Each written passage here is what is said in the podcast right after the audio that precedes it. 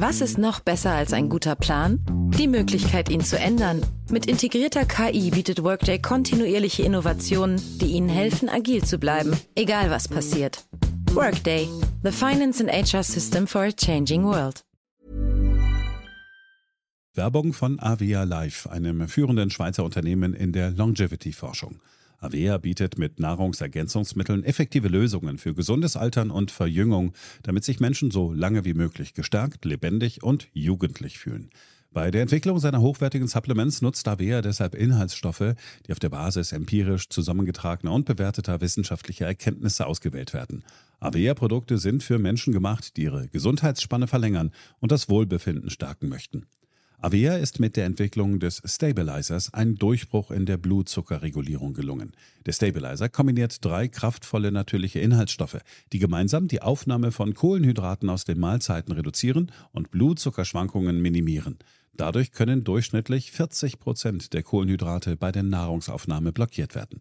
Hohe Blutzuckerwerte und Zuckerabstürze werden so vermieden. Der Stabilizer fördert eine reduzierte Fettspeicherung und unterstützt das Gewichtsmanagement. Er ist also ein guter Wegbegleiter für ein gesünderes Leben. Gerade bei festen kohlenhydratreichen Mahlzeiten wie Geschäftsessen, Geburtstagen oder anderen Feierlichkeiten, bei denen die Ernährung nicht immer optimal ist und zu viel Zucker konsumiert wird, ist der Stabilizer perfekt geeignet. Die einzigartige Formel unterstützt Ihren Körper dabei, einen ausgeglichenen Blutzuckerspiegel aufrechtzuerhalten sorgt für einen verbesserten Energiehaushalt und trägt zu weniger Heißhunger auf Süßes bei. Die Anwendung ist einfach, eine Kapsel 10 Minuten vor einer festen Mahlzeit, maximal zweimal am Tag. Für die sprichwörtliche Qualität und Reinheit birgt, dass Avea alle Produkte in der Schweiz entwickelt und testet. Die Inhaltsstoffe werden aus Rohwaren von qualitätsgeprüften, vertrauenswürdigen Lieferanten gewonnen. Außerdem bietet Avea eine Vielzahl von Produkten an, die auf die individuellen Bedürfnisse der Kunden abgestimmt sind. Dazu gehört auch ein DNA plus BioAge-Test, der den Kunden tiefe Einblicke in ihre genetische Verfassung ermöglicht. Neugierig geworden? Mehr Informationen gibt es unter avea-live.com.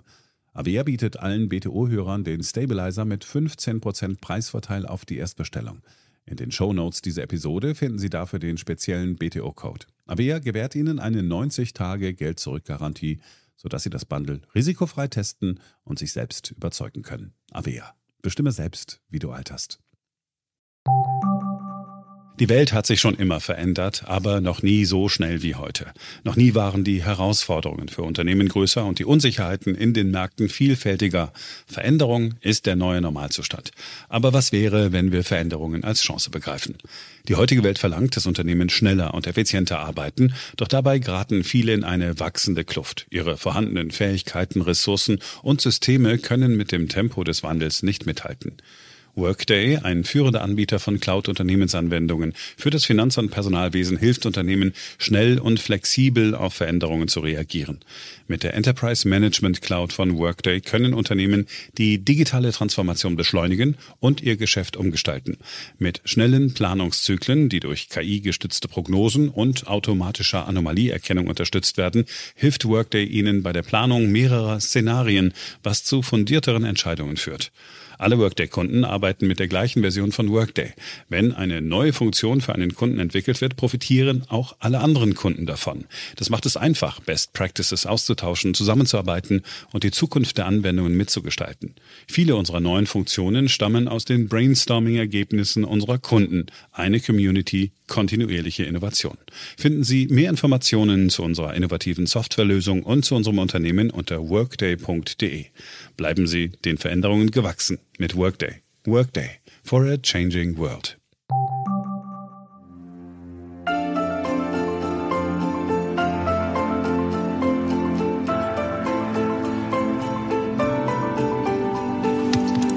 BTO Beyond the Obvious 2.0, der Ökonomie-Podcast mit Dr. Daniel Stelter. Featured bei Handelsblatt. Hallo und herzlich willkommen zur neuesten Ausgabe meines Podcasts. Ich freue mich sehr, dass Sie auch in dieser Woche wieder mit dabei sind. In dieser Woche sprechen wir über die Schulen in Deutschland, über das, was unsere Kinder lernen. Denn es gibt ein interessantes Phänomen. Obwohl es wohl keiner Generation so gut ging wie derjenigen, die gerade heranwächst, blickt genau diese Generation sehr, sehr negativ in die Zukunft. Und eine gute Schuld daran haben auch die Schulen. Denn in den Schulen wird aufgrund der Sorge, dass das Thema Klimaschutz nicht ernst genommen werden würde, auf Übertreibung und wie ich finde auch Verengung gesetzt. Die Folge ist, statt produktiv an einer besseren Zukunft mitzuarbeiten, setzen viele Schüler und Studenten lieber auf Protest und Verzicht.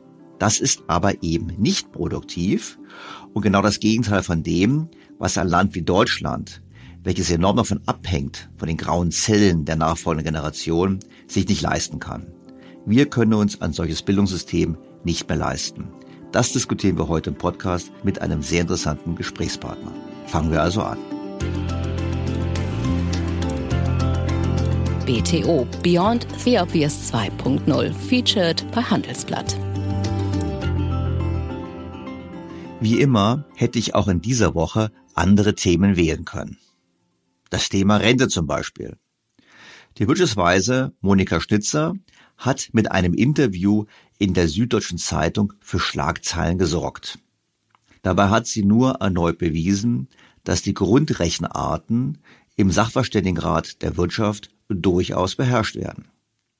Sie hat gesagt, wenn man das Rentenniveau so wie geplant halten will und gleichzeitig die Beitragssätze begrenzen, dann müsste noch viel mehr Geld aus dem Bundeshaushalt in die Rentenkasse fließen.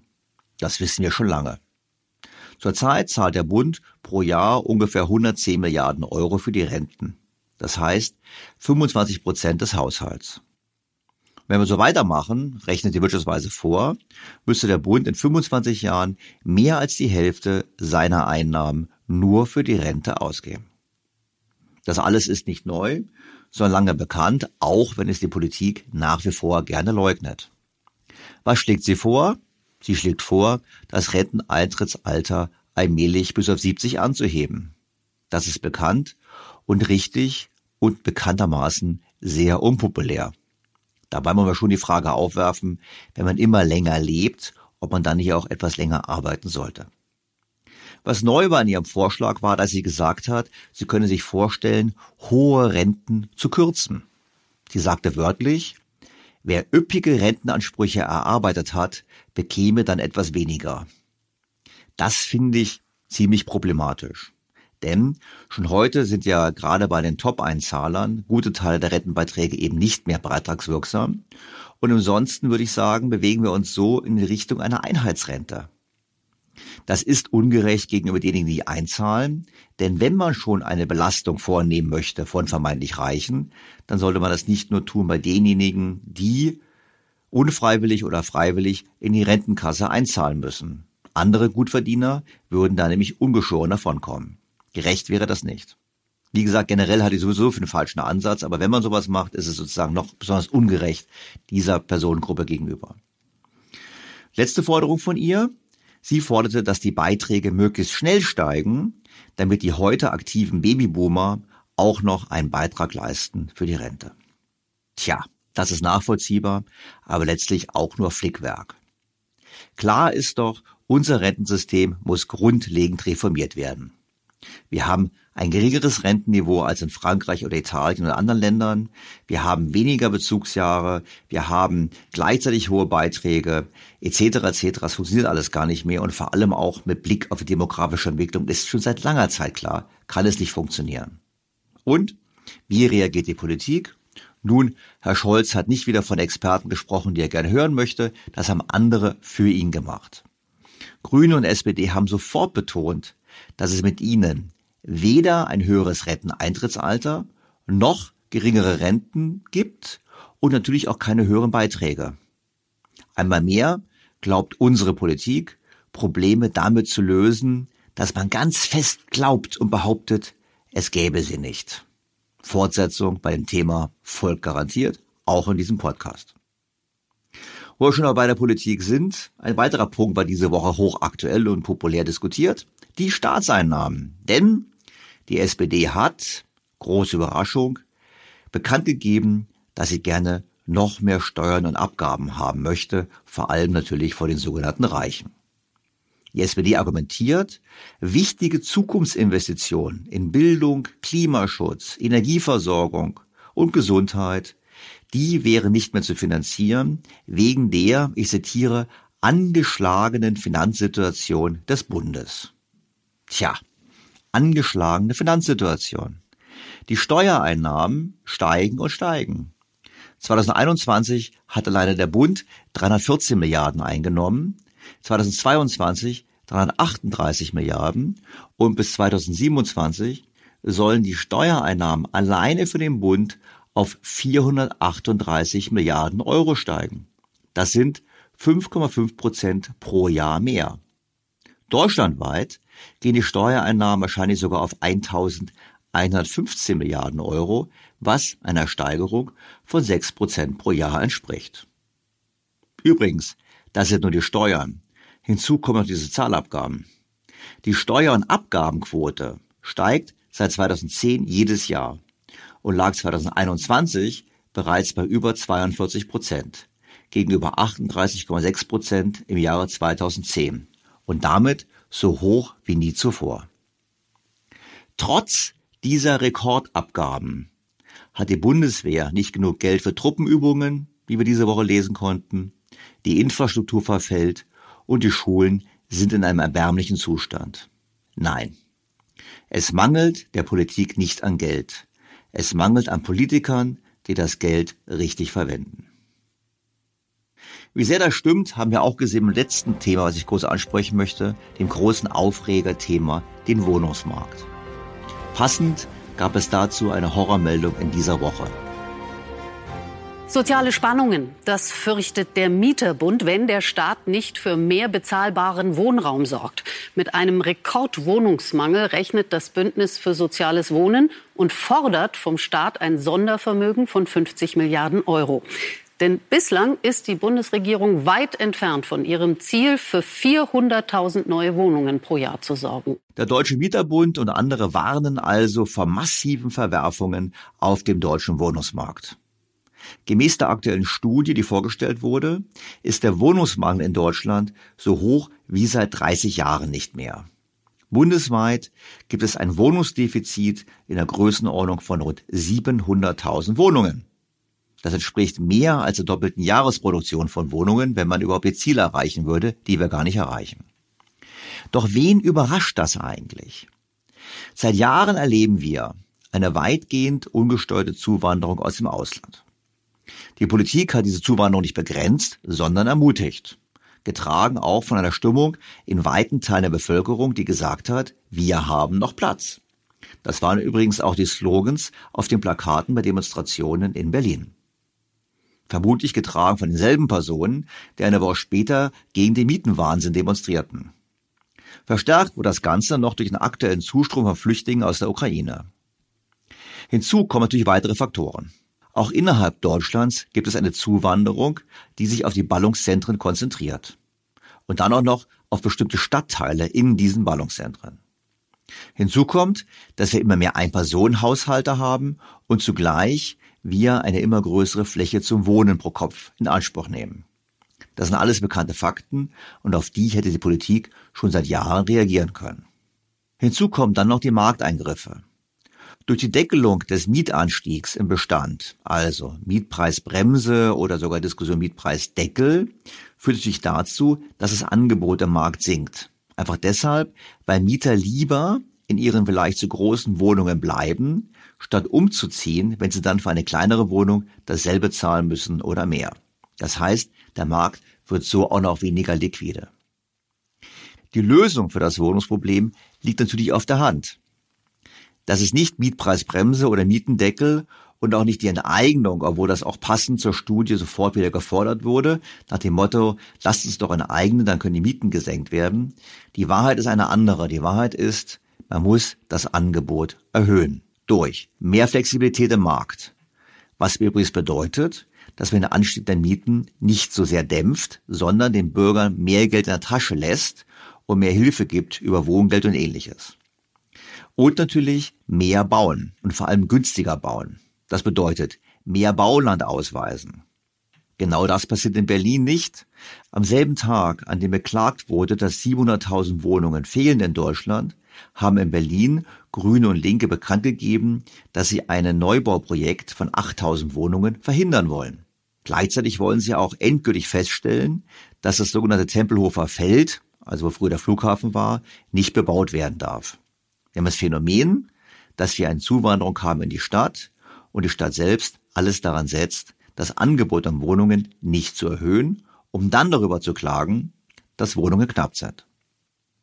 Man müsste natürlich auch Verdichtungen zulassen, das heißt enger bauen, höher bauen, und man bräuchte auch schnellere Genehmigungen.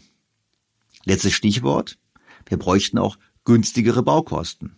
Wir wissen alle, dass gerade die Klimaauflagen und die Bauauflagen es immer teurer machen zu bauen. All das ist nicht Neues, doch wir können darauf wetten, dass die Politik wieder und erneut auf Preiskontrollen und andere Markteingriffe setzen wird. Und dies ungerührt davon, dass Vermieten durch diese Maßnahmen immer unattraktiver wird. Denn vergessen wir nicht, es gibt auch andere Dinge, die gegen Investitionen in Wohnraum in Deutschland sprechen. Die Belastung mit CO2-Abgaben, die Vorgaben zum Klimaschutz, wie das anstehende Verbot von Öl- und Gasheizungen. All das führt dazu, dass man im Prinzip immer weniger mit Immobilien verdienen kann und keiner, der rechnen kann, wird dann hingehen und entsprechend Wohnraum schaffen. Das Problem ist sicherlich erheblich und es ist ein ernstes Problem. Nur, es ist von der Politik verursacht.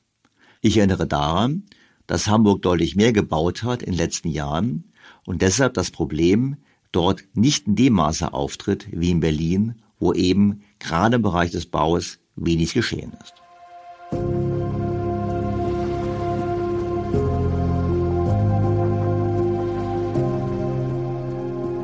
Doch kommen wir zum Thema des heutigen Tages.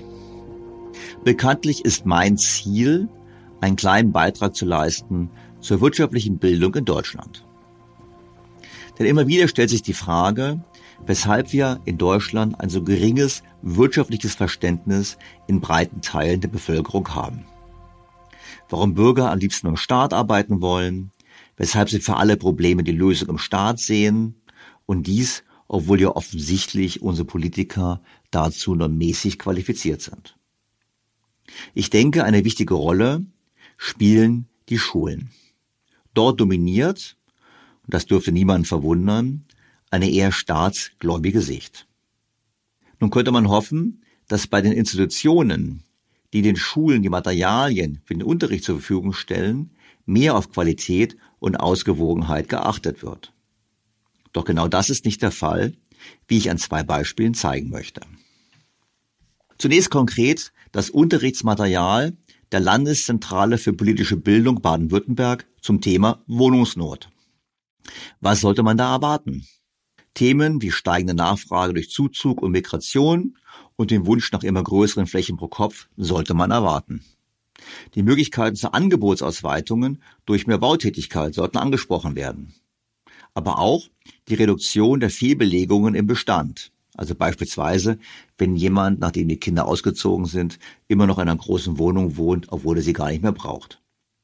Also auch die Möglichkeiten beispielsweise diskutieren, wie so große Wohnungen für Familien mobilisiert werden könnten.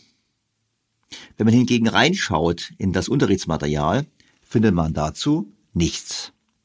Stattdessen eine wahre Flut an staatlichen Instrumenten, die per Definition das Problem nicht lösen, sondern verschärfen. Neubau ist da nicht positiv, sondern verdrängt alte Mieter. Eigentümer sollten nicht frei über ihr Eigentum verfügen. Luxus und Wohlhabende sind schlecht. Da wird gar nicht erwähnt, dass der Bau von jeder Art von Wohnung den Markt entspannt.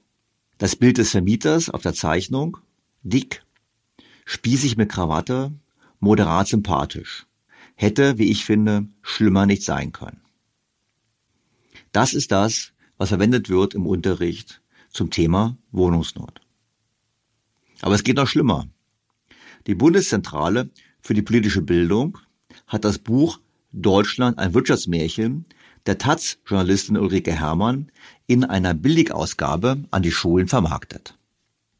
Jetzt bin ich natürlich neidisch, weil ich denke, dann könnte die Bundeszentrale auch mein eigenes Buch mal vermarkten, aber Spaß beiseite. Es ist natürlich schon eine Frage, wieso gerade ausgerechnet dieses Buch welches wirklich zutiefst marktfeindlich ist, von der Bundeszentrale für politische Bildung an die Schulen verteilt wird.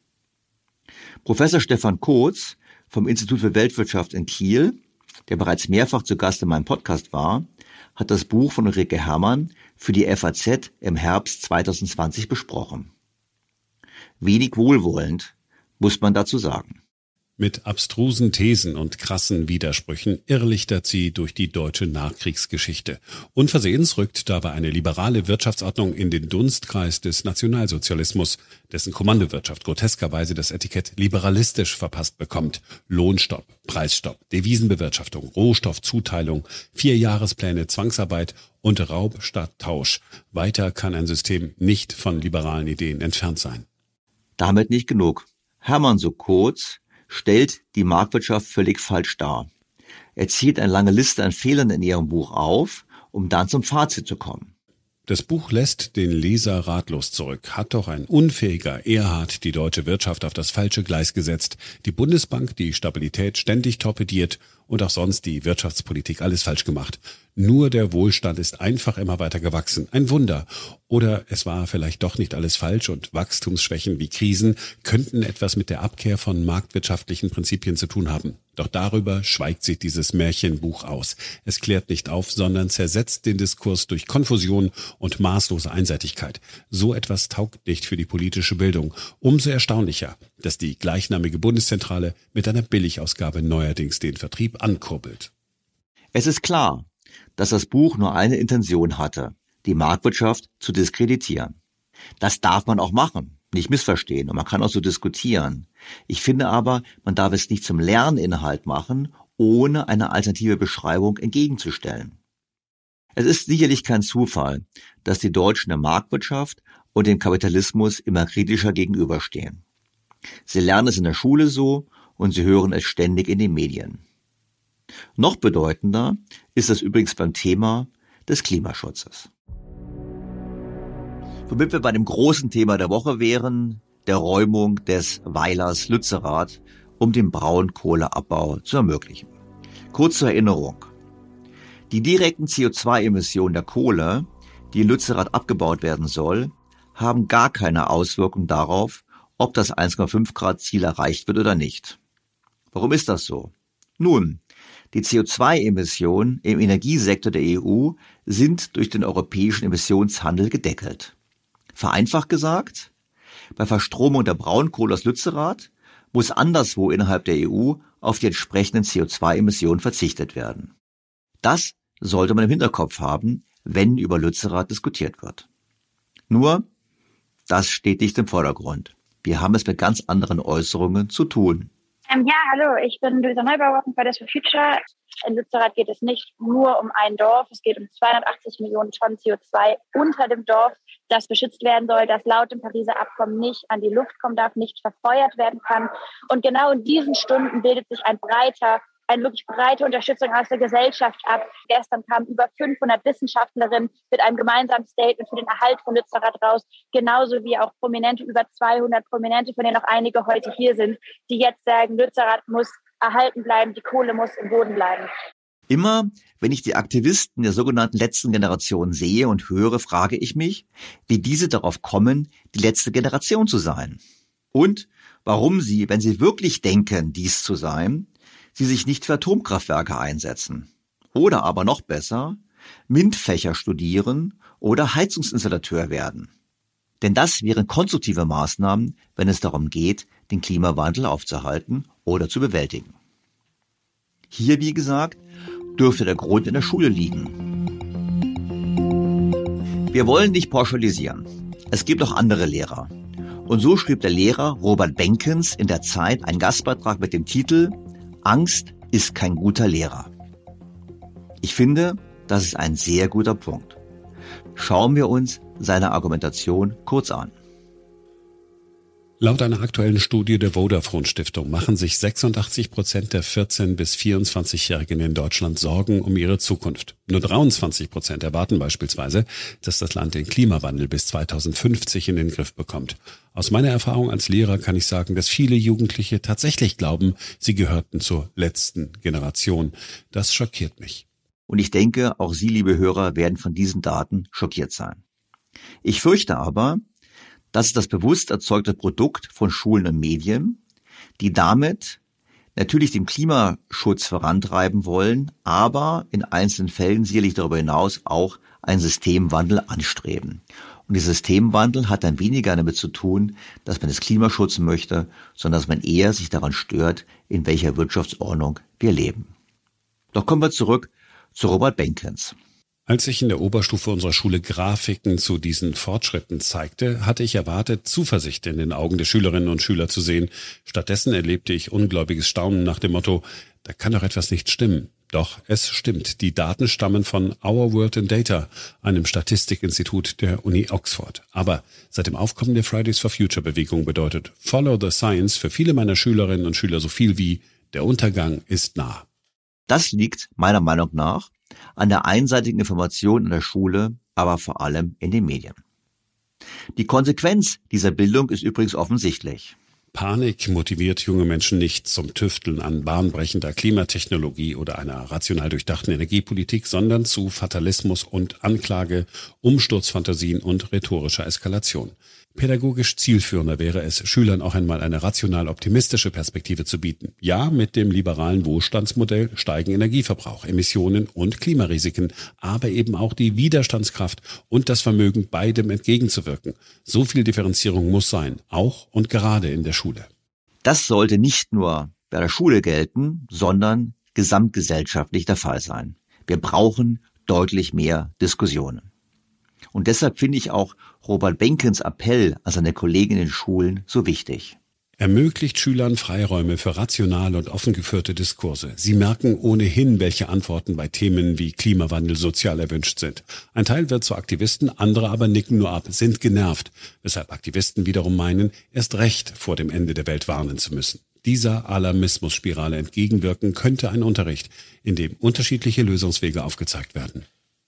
Das ist so simpel, so wahr und so einleuchtend. Doch leider ist das Problem noch größer. Es ist, ich wiederhole mich hier, nicht nur das Versagen der Schule, sondern auch der Medien.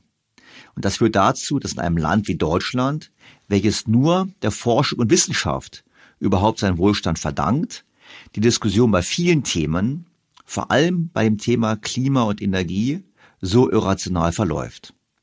Ich erinnere an mein Gespräch mit Vince Ebert in der Folge 157 Retten wir uns selbst. Die lohnt es sich immer wieder anzuhören.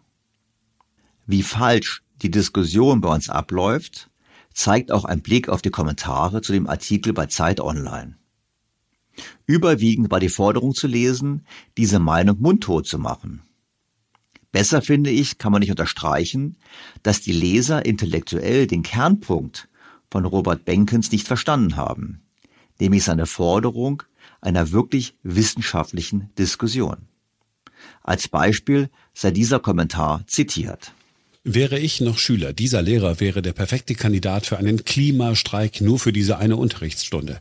Was er da sagt und tut, ist eine Frechheit. Es ist absolut berechtigt, Angst zu haben und sich als letzte Generation zu bezeichnen. Die letzte Generation, die das Blatt noch wenden kann, die letzte Generation, die Wohlstand und Frieden noch kennt, die noch Vögel, Schmetterlinge kennt und Sommer ohne Dürre oder Überschwemmung. Eine Bitte an die Schüler dieses Lehrers, wenn er wieder anfängt mit der Schönfärberei, steht geschlossen auf und geht. Tja, wir machen das nicht. Wir sprechen jetzt mit Robert Benkens. Bevor wir dazu kommen, noch kurz folgender Hinweis. Nach wie vor gibt es das exklusive Angebot des Handelsblatts für alle BTO Beyond the Obvious 2.0 Featured bei Handelsblatt Hörer. Testen Sie Handelsblatt Premium für vier Wochen lang für nur einen Euro und bleiben Sie so zur aktuellen Wirtschafts- und Finanzlage informiert. Mehr erfahren Sie unter handelsblatt.com-mehr Perspektiven und wie immer in den Shownotes zu dieser Ausgabe. Und damit nun zu Robert Benkens, meinem heutigen Gast. Robert Benkens ist Gymnasiallehrer für Politik, Wirtschaft und Deutsch in Oldenburg. Sein Herzensanliegen ist es, jungen Menschen eine rational optimistische Weltsicht in Zeiten des allgegenwärtigen Katastrophismus anzubieten. Benkens findet Zeit für ein Update. Sehr geehrter Herr Benkens, ich freue mich ausgesprochen, Sie in meinem Podcast begrüßen zu dürfen. Guten Tag, Herr Stelter. Hallo. Herr Benkens, es ist eine Premiere. Ich hatte noch nie einen Lehrer in meinem Podcast zu Gast. Und ähm, das ist eigentlich schade, weil ich mache ja einen Wirtschaftspodcast und da geht es sehr viel um die Wettbewerbsfähigkeit des Landes, um die Zukunftsfähigkeit. Und da geht es natürlich sehr viel auch um Themen wie stellen wir sicher, wie stellen wir sicher, dass wir in Zukunft eine wirtschaftlich starke Nation sind. Und da kommen wir natürlich zum wichtigsten Rohstoff, wie es immer so schön heißt, in Politikerreden zumindestens, nämlich zu den grauen Zellen. Also zur Bildung, zur Bildung der nachwachsenden Generation. Und ich bin jetzt ein alter weißer Mann, also ich bin sozusagen, stehe für alle Vorurteile und sage, na ja, Schulen waren früher, das Niveau war früher höher, mal früher mehr gelernt. Jetzt sagen Sie mal, Sie lernen, Sie sind lehrend in Niedersachsen tätig. Vielleicht können Sie mal zum Einstieg gleich mal sagen, wie Sie so die Schule wahrnehmen, Schule generell wahrnehmen und auch wie Sie vielleicht das Qualitätsniveau generell beurteilen würden. Ja, also vielen Dank nochmal für die Einleitung. Ähm, ich unterrichte an einer Oldenburger Schule in äh, Niedersachsen und ähm, ja, ich es wird jetzt keinen großen Verwunderungssturm geben, halte Bildung für wirklich sehr, sehr essentiell und habe mir da auch viele Gedanken gemacht, auch hinsichtlich der ökonomischen Bildung und auch, äh, ja, was für Grundlagen eigentlich in der Schule gelegt werden. Und ich sage immer, wer so die politische Kultur eines Landes verstehen muss eigentlich in die Schulen sehen und gucken, was wird dort gelehrt und unterrichtet, weil das sozusagen ja die Grundlage ist für alles weitere, was später in den Medien, in den Unternehmen on vogue ist und was für Themen überhaupt äh, eine große Rolle spielen. Und deswegen finde ich, ist Schule, auch wenn das auch wieder ein bisschen floskelhaft klingt, tatsächlich mehr als reines Wissensvermitteln und irgendwie äh, ja, Überprüfung von Kompetenzen, sondern an der Schule wird auch an äh, tatsächlich Weltbildern mitgearbeitet und auch daran, wie man bestimmte Probleme in Zukunft angehen kann. Und von daher halte ich das für ganz wichtig. Ihre zweite Frage bezüglich des Niveaus, da kann ich jetzt nicht ganz so viel zu sagen, weil ich jetzt Anfang 30 bin und jetzt nicht so, eine, so einen Erfahrungshorizont habe, dass ich jetzt sagen kann, in den 90er Jahren war das alles besser. Aber Sie sind selber zur Schule gegangen.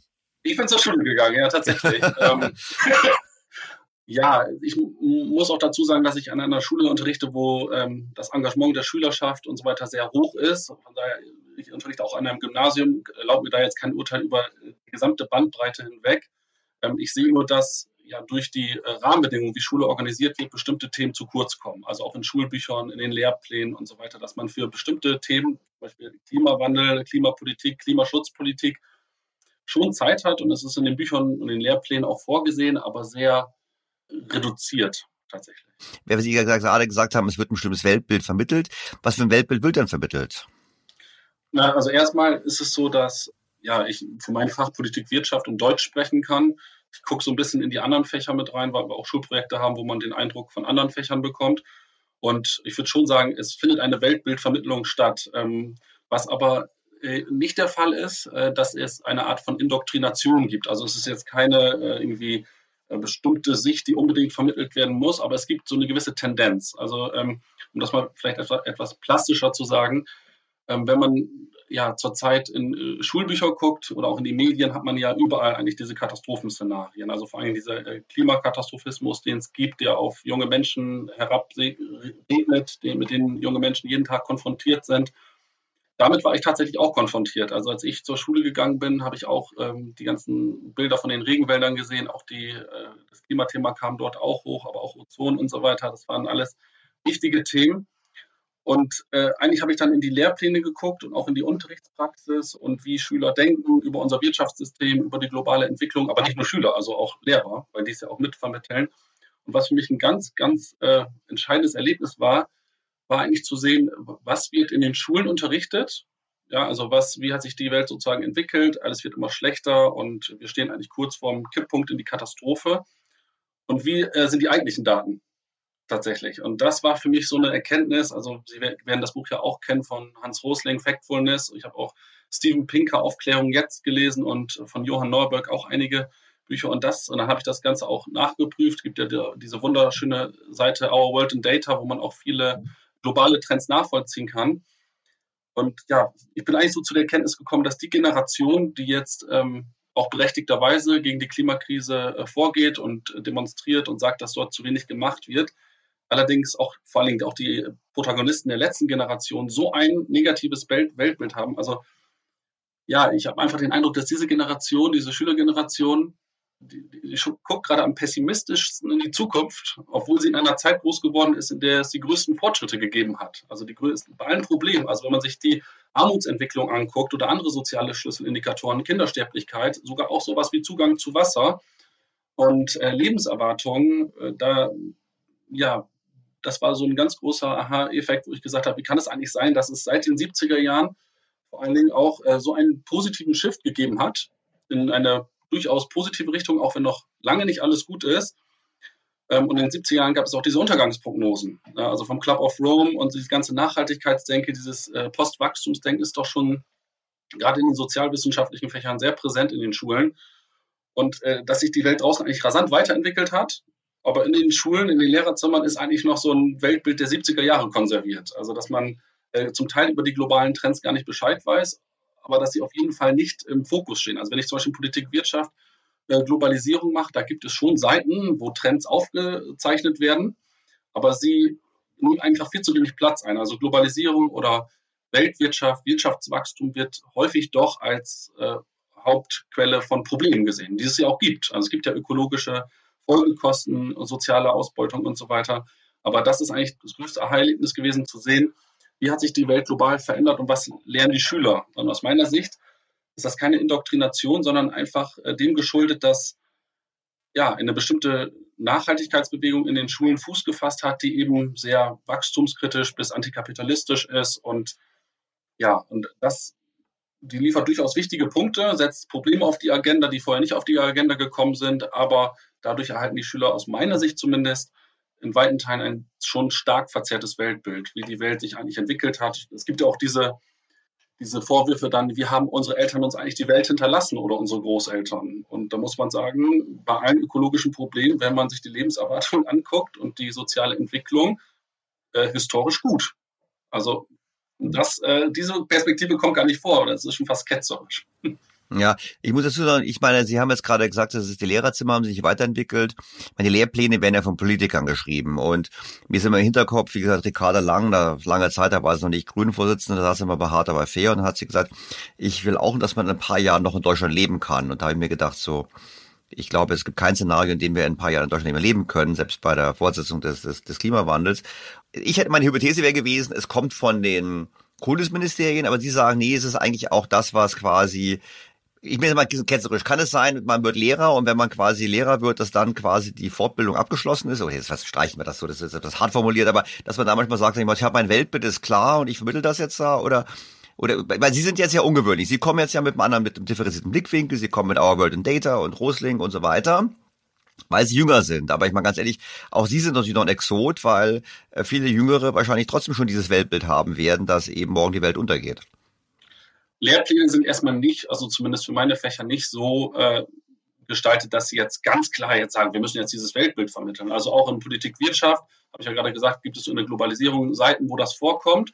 Aber es äh, kommt eben auf, äh, glaube ich, auf die Sozialisierung an. Also wie sind Lehrer sozialisiert, wie sind sie politisch sozialisiert? Gibt es bestimmte Ansichten überhaupt? Also ein ganz konkretes Beispiel zu machen. Ähm, ich habe ein Seminarfach mal gemacht zu dieser sehr wichtigen Frage, ob sich äh, Wirtschaftswachstum und Umweltschutz vereinen lassen. Also Kapitalismus und Klimaschutz, geht das überhaupt zusammen? Mhm. Und wenn man dazu etwas machen möchte, ähm, und guckt in die und kann in die Schulbucher gucken, dann kriegt man da auch was, aber man kriegt vor allen Dingen auch sehr viel Material von NGOs. Also da kriegt man vom BUND, Greenpeace und so weiter, die machen hervorragendes Bildungsmaterial, plastisch aufbereitet für die SEC 1, also für die jüngeren Schüler, für die älteren Schüler. Und man wird quasi zugeworfen, also mit diesem Material und kann da ganz viel machen. Und äh, auch Postwachstumsökonomie, das ist allen ein Begriff. Und ähm, ja, aber wenn man dann zum Beispiel auf ähm, andere Ansätze setzt, die es in anderen Ländern gibt, zum Beispiel den Ökomodernismus, dann hat man ein Fragezeichen. Also die meisten wissen gar nicht, was ist überhaupt Ökomodernismus und was ist das für ein Ansatz und wie soll das äh, zusammengehen jetzt eigentlich, ähm, Wirtschaftswachstum und Umweltschutz.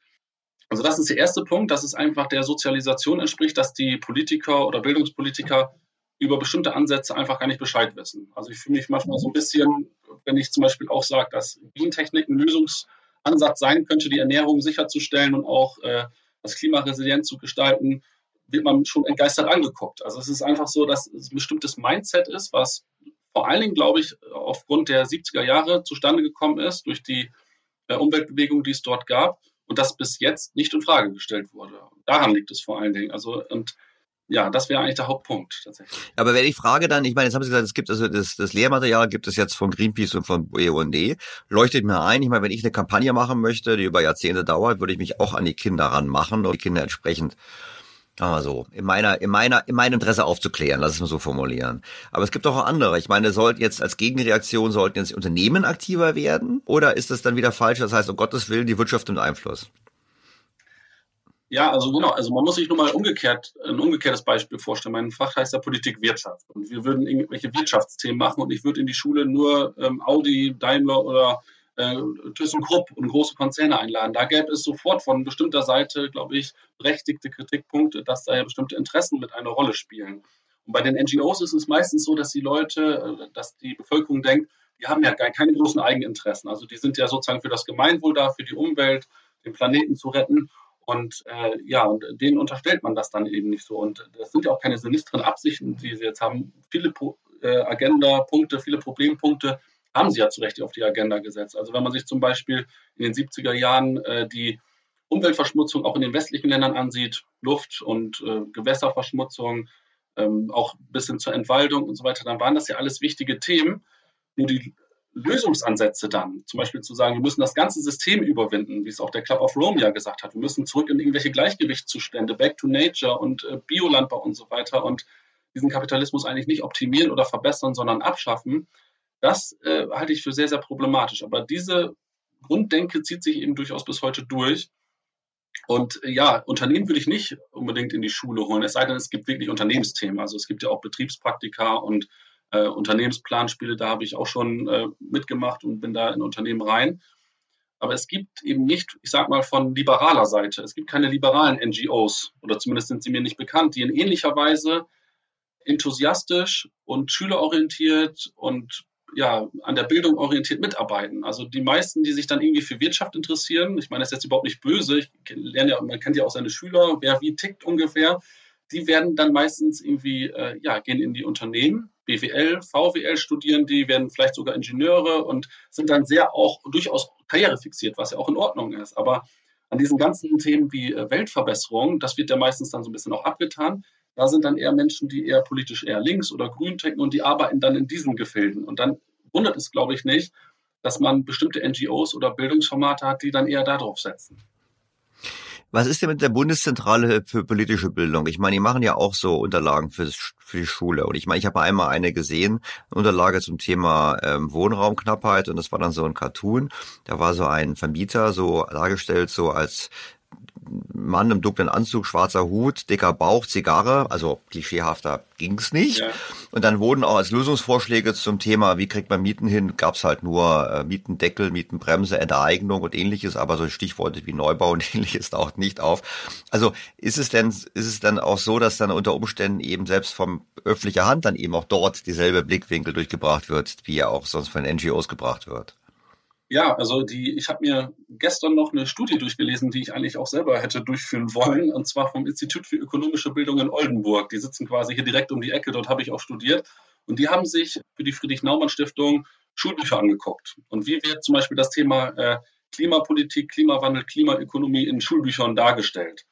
Und das ist wirklich hochinteressant, weil ich habe das schon vermutet, ich hatte aber nie so die Zeit, das ganz ausführlich äh, zu recherchieren und alle Schulbücher zu äh, analysieren. Und die haben wirklich herausgefunden, dass diese ökonomische Denke, also in Anreizen, Institutionenökonomik, äh, dass es soziale Dilemmata geben kann, wie stark die Rolle des Staates sein soll, eher weniger vorkommt, sondern in äh, ja, vielen politischen Büchern sind äh, ja, die politischen Prozesse, Institutionen ausschlaggebend.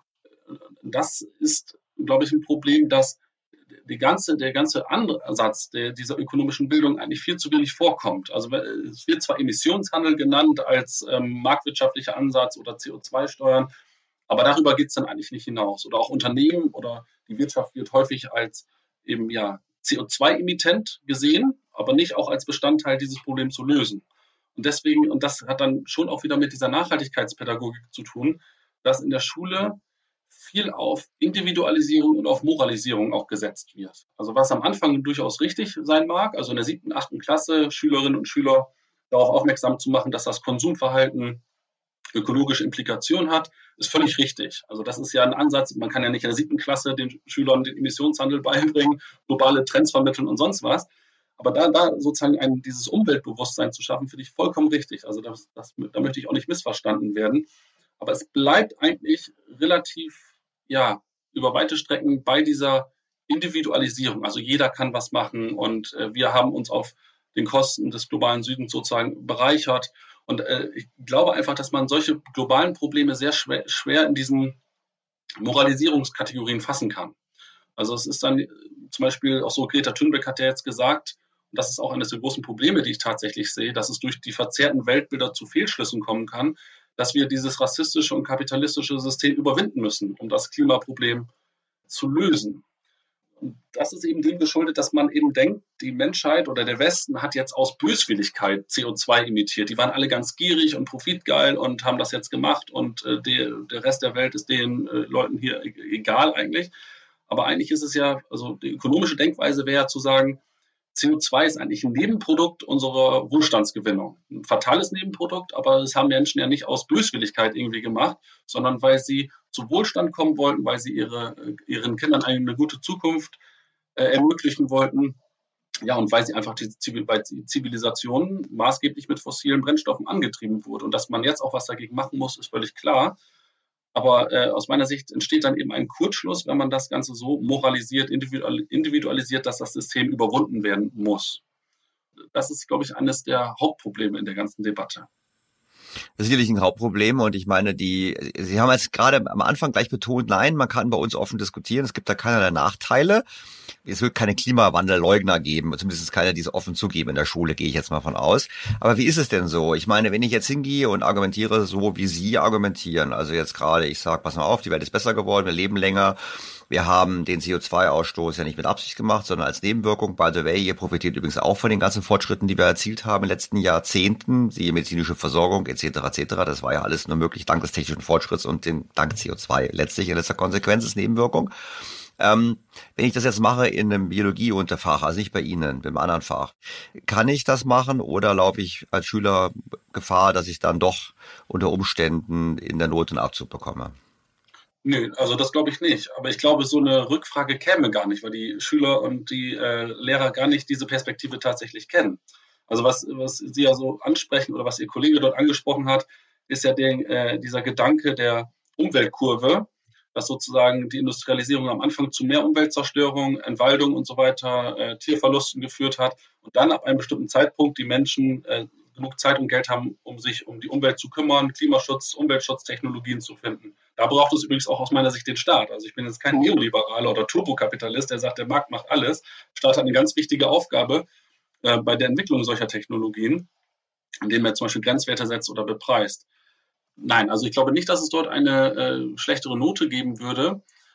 Häufig ist es sogar so, dass für ja, solche weitgehend weitgehenden Fragen, die ja schon fast philosophischer Art sind oder globale, ja, die globale Geschichte mit äh, reflektieren, eher wenig Zeit ist. Also gerade wenn ich in die Oberstufe gucke, hat man da eher äh, wenig Zeit. Da gibt es einen bestimmten Lehrplan, wo das Ganze vorgegeben wird. Und die Schüler müssen sozusagen dann zum Beispiel im Erdkundenrecht Planetary Boundaries äh, lernen dieses Konzept kennen, aber es ist keine Zeit und keine Zeit und kein Raum da, dieses Konzept zu hinterfragen. Also wie kann es eigentlich sein, dass, diese, dass dieses Grenzendenken, das es seit den 70ern gibt, die größten Katastrophen vorher gesehen hat für die nächsten 30, 40 Jahre. Ich könnte Ihnen jetzt hier fünf Minuten Zitate vorlesen. Die habe ich alle mal zusammengestellt, um mir einen Eindruck zu verschaffen. Und wie kann es eigentlich sein, dass diese Untergangsprognosen, gerade was diese Ressourcenthematik zum Beispiel angeht, äh, nicht eingetroffen sind? Aber da ist gar kein, es wird einfach hingenommen. Also es, es gibt bestimmte Sätze, mit denen kann man in jede Universität, in jede Schule gehen und da kriegt man einen Kopfnicken und das ist dann einfach Common Sense. Also äh, ich habe zum Beispiel auch die Erfahrung gemacht, um das mal das Beispiel umzudrehen auf Lehrerperspektive, dass ich jetzt auch, wenn ich diese bestimmte Perspektiven einbringe, dass zum Beispiel die Welt entgegen dieser Prognosen der Öko-Pessimisten eben nicht untergegangen ist, sondern sich maßgeblich verbessert hat, dass das nicht ausgegrenzt wird, weder von Schülern noch von Lehrern. Man erntet nur erstaunte Blicke oder Nachfragen und dann auch durchaus Kritik. Aber es ist nicht so, dass man jetzt irgendwie äh, dort ausgegrenzt würde. Und äh, ja, es hängt wirklich mit dieser äh, politischen Grundkultur eigentlich zusammen. Bei Vince Ebert, den habe ich ja auch im Podcast gehabt, der hat ja dann vorgerechnet, dass eben dieser, gibt ja immer diesen Tag, wo wir quasi unsere Anzahl an der Welt aufgebraucht haben. Ich weiß, ich komme gerade den Begriff gerade nicht mehr. Und er hat gemeint, ja, aber die Annahmen, die da drin sind, einfach völlig, völlig realitätsfern. Das ist genau das der Punkt ist, was dahinter steckt. Ja, das ist äh, ein ganz klasse Beispiel, weil ich mit äh, Vince Ebert da ganz, ganz äh, lange auch drüber gesprochen hatte. Also in jedem Erdkundebuch, in jedem Politikbuch kommt dieses Beispiel vor. Und das ist natürlich erdrückend. Also dann kann man noch so viel äh, sagen. Ja, vielleicht sagen Sie noch mal ganz kurz, vielleicht sagen Sie noch mal das Beispiel ganz kurz, damit die Hörer auch wissen, bevor wir sprechen. Genau, also dieses äh, Earth Overshoot äh, denken, dass sozusagen es gibt einen Welttag, einen Tag, an dem die Erde ihre Grenzen erreicht hat und ab jetzt leben wir auf Kosten der Erde. Dieses, äh, dieses Bild oder diese Theorie diese, dieses Modell kommt eigentlich in jedem Politikbuch vor, in jedem Erdkundebuch und bestimmt in vielen anderen Unterrichtsmaterialien auch noch. Und das ist didaktisch ja so einfach zu vermitteln. Also die Schüler sehen drei Weltkugeln für Deutschland, viereinhalb für die USA oder so, äh, dass man da eigentlich ja gar keine Rückfrage mehr stellen kann. Also dann kann ich ja auch kommen und sagen, ja, aber die Welt hat sich verbessert und so weiter entgegen der Untergangsprognosen. Aber dieses Modell ist ja so eindrücklich und hat so eine ja schon fast moralische Kraft, äh, das alle, alle Gegenpunkte hinwegzuwischen. Nur das Problem ist, und das wird eben auch nicht reflektiert. Also es gibt da keine Modellreflexion, genauso wenig wie es irgendwie eine Reflexion von den Untergangsprognosen aus den 70ern gibt, dass dieses Modell eigentlich äh, so eine Art Kampagnenmodell ist. Also man hat äh, gesagt, wie viel CO2-Emissionen gibt es, wie viel Landverbrauch und in vielen Punkten gibt es da immer noch Probleme. Übrigens sind es gerade die ärmeren Länder, die am meisten die Natur äh, mit äh, abholzen, nicht aus Böswilligkeit, aber weil sie als Holz wirklich noch auf als Rohstoff, als Brennstoff angewiesen sind und zur Not Tiere jagen, um sie zu essen oder zu verkaufen. Ab einer bestimmten ja, beim bestimmten Wohlstandsniveau, wie gesagt, gibt es dann eben sozusagen den Turnaround und die äh, Welt verbessert sich. Und dann haben, es gibt bestimmte Indikatoren, zum Beispiel beim Agrarland, kann man auch bei Our World in Data schauen, da hat sich äh, eine tatsächliche Entkopplung ergeben, auch in den in westlichen Industrieländern. Also, dass sozusagen immer mehr Ernte stattgefunden hat. Paul Ehrlich hat zum Beispiel Bevölkerungs, in, in dem äh, Klassiker Die Bevölkerungsbombe 1968 gesagt, die Ernährung der Menschheit ist vorbei. Also die Zukunft ist entschieden. Es werden in den 70er Jahren hunderte Millionen Menschen sterben. Also genauso wie die letzte Generation und Extinction Rebellion und so weiter heute über die 30er, 40er Jahre redet. Ja, ist eigentlich genau das Gegenteil passiert. Also die, äh, gerade in den Kornkammern, also in den USA, aber auch in Europa hat sich sozusagen der Ertrag der Landwirtschaft massiv erhöht. Also wir haben der Landwirtschaft eigentlich total viel zu verdanken. Auch in den Schulbüchern wird sie häufig eben als böse, als böse Ackervergiftung genau, dargestellt. Genau. genau. Und die, äh, die Fläche, die man braucht, um den gleichen Ernteertrag äh, zu erwirtschaften, die ist eigentlich weitgehend gleich geblieben oder sinkt sogar. Genauso übrigens auch mit Düngern und bei vielen Punkten auch mit Pflanzenschutz. Und äh, Our World in Data hat zum Beispiel gesagt, die Welt könnte durch eine nachhaltige Intensivierung, für viele ein Widerspruch, äh, Peak Farmland schon erreicht haben. Und es gibt eben auch ganz viele andere Peaks, die die Welt durchaus äh, erreichen könnte. Und dieses Modell dieser, ähm, dieser Planetary Boundaries, also dass wir diesen Weltüberschusstag erreicht haben, das ist eine Art Rechentrick. Das heißt, man hat überlegt, wie sieht das mit dem Landverbrauch und so weiter aus, mit der Meeresverschmutzung, da gibt es große Probleme und so weiter und so fort. Dann hat man aber bei sechs Faktoren gesehen, dass fünf von denen im Ausgleich sind, jedenfalls nicht so krass überschießen, wie das dargestellt wird. Nur die CO2-Emissionen ballern hoch, um das mal mhm. auf Deutsch zu sagen, weil das ja wirklich tatsächlich ein Problem ist und es noch eine sehr starke Korrelation weltweit gibt zwischen CO2-Emissionen und Wohlstandswachstum. Übrigens, im Westen gibt es die Entkopplung schon, aber weltweit nicht. Und dann hat man einfach Folgendes gemacht. Man hat einfach so getan, als wenn man diese überschüssigen CO2-Emissionen nur durch Bäume pflanzen abdecken könnte. Also nur, man hat sozusagen berechnet, wie viele Bäume bräuchte man eigentlich, um alle überschüssigen CO2-Emissionen einzufangen. Und dann kommt man tatsächlich auf eine Waldfläche, die ja eine, eine ja, viel größere Fläche bräuchte, als es auf der Erde eigentlich gibt. Was man nicht gemacht hat, man hat äh, sozusagen den gegenwärtigen Trend in die Zukunft extrapoliert, also genau was Paul Ehrlich in den 70er Jahren gemacht hatte. Man hat einfach angenommen, die Welt verbraucht genauso viel weiter CO2-Emissionen. Es wird sozusagen keinen großen Fortschritt geben. Und man hat auch technologische Lösungsoptionen ausgeklammert. Also dass es zum Beispiel Carbon Capture Systeme geben könnte oder ganz große Durchbrüche bei den erneuerbaren Energien oder vielleicht bei anderen äh, Energiebereichen, die tabu sind.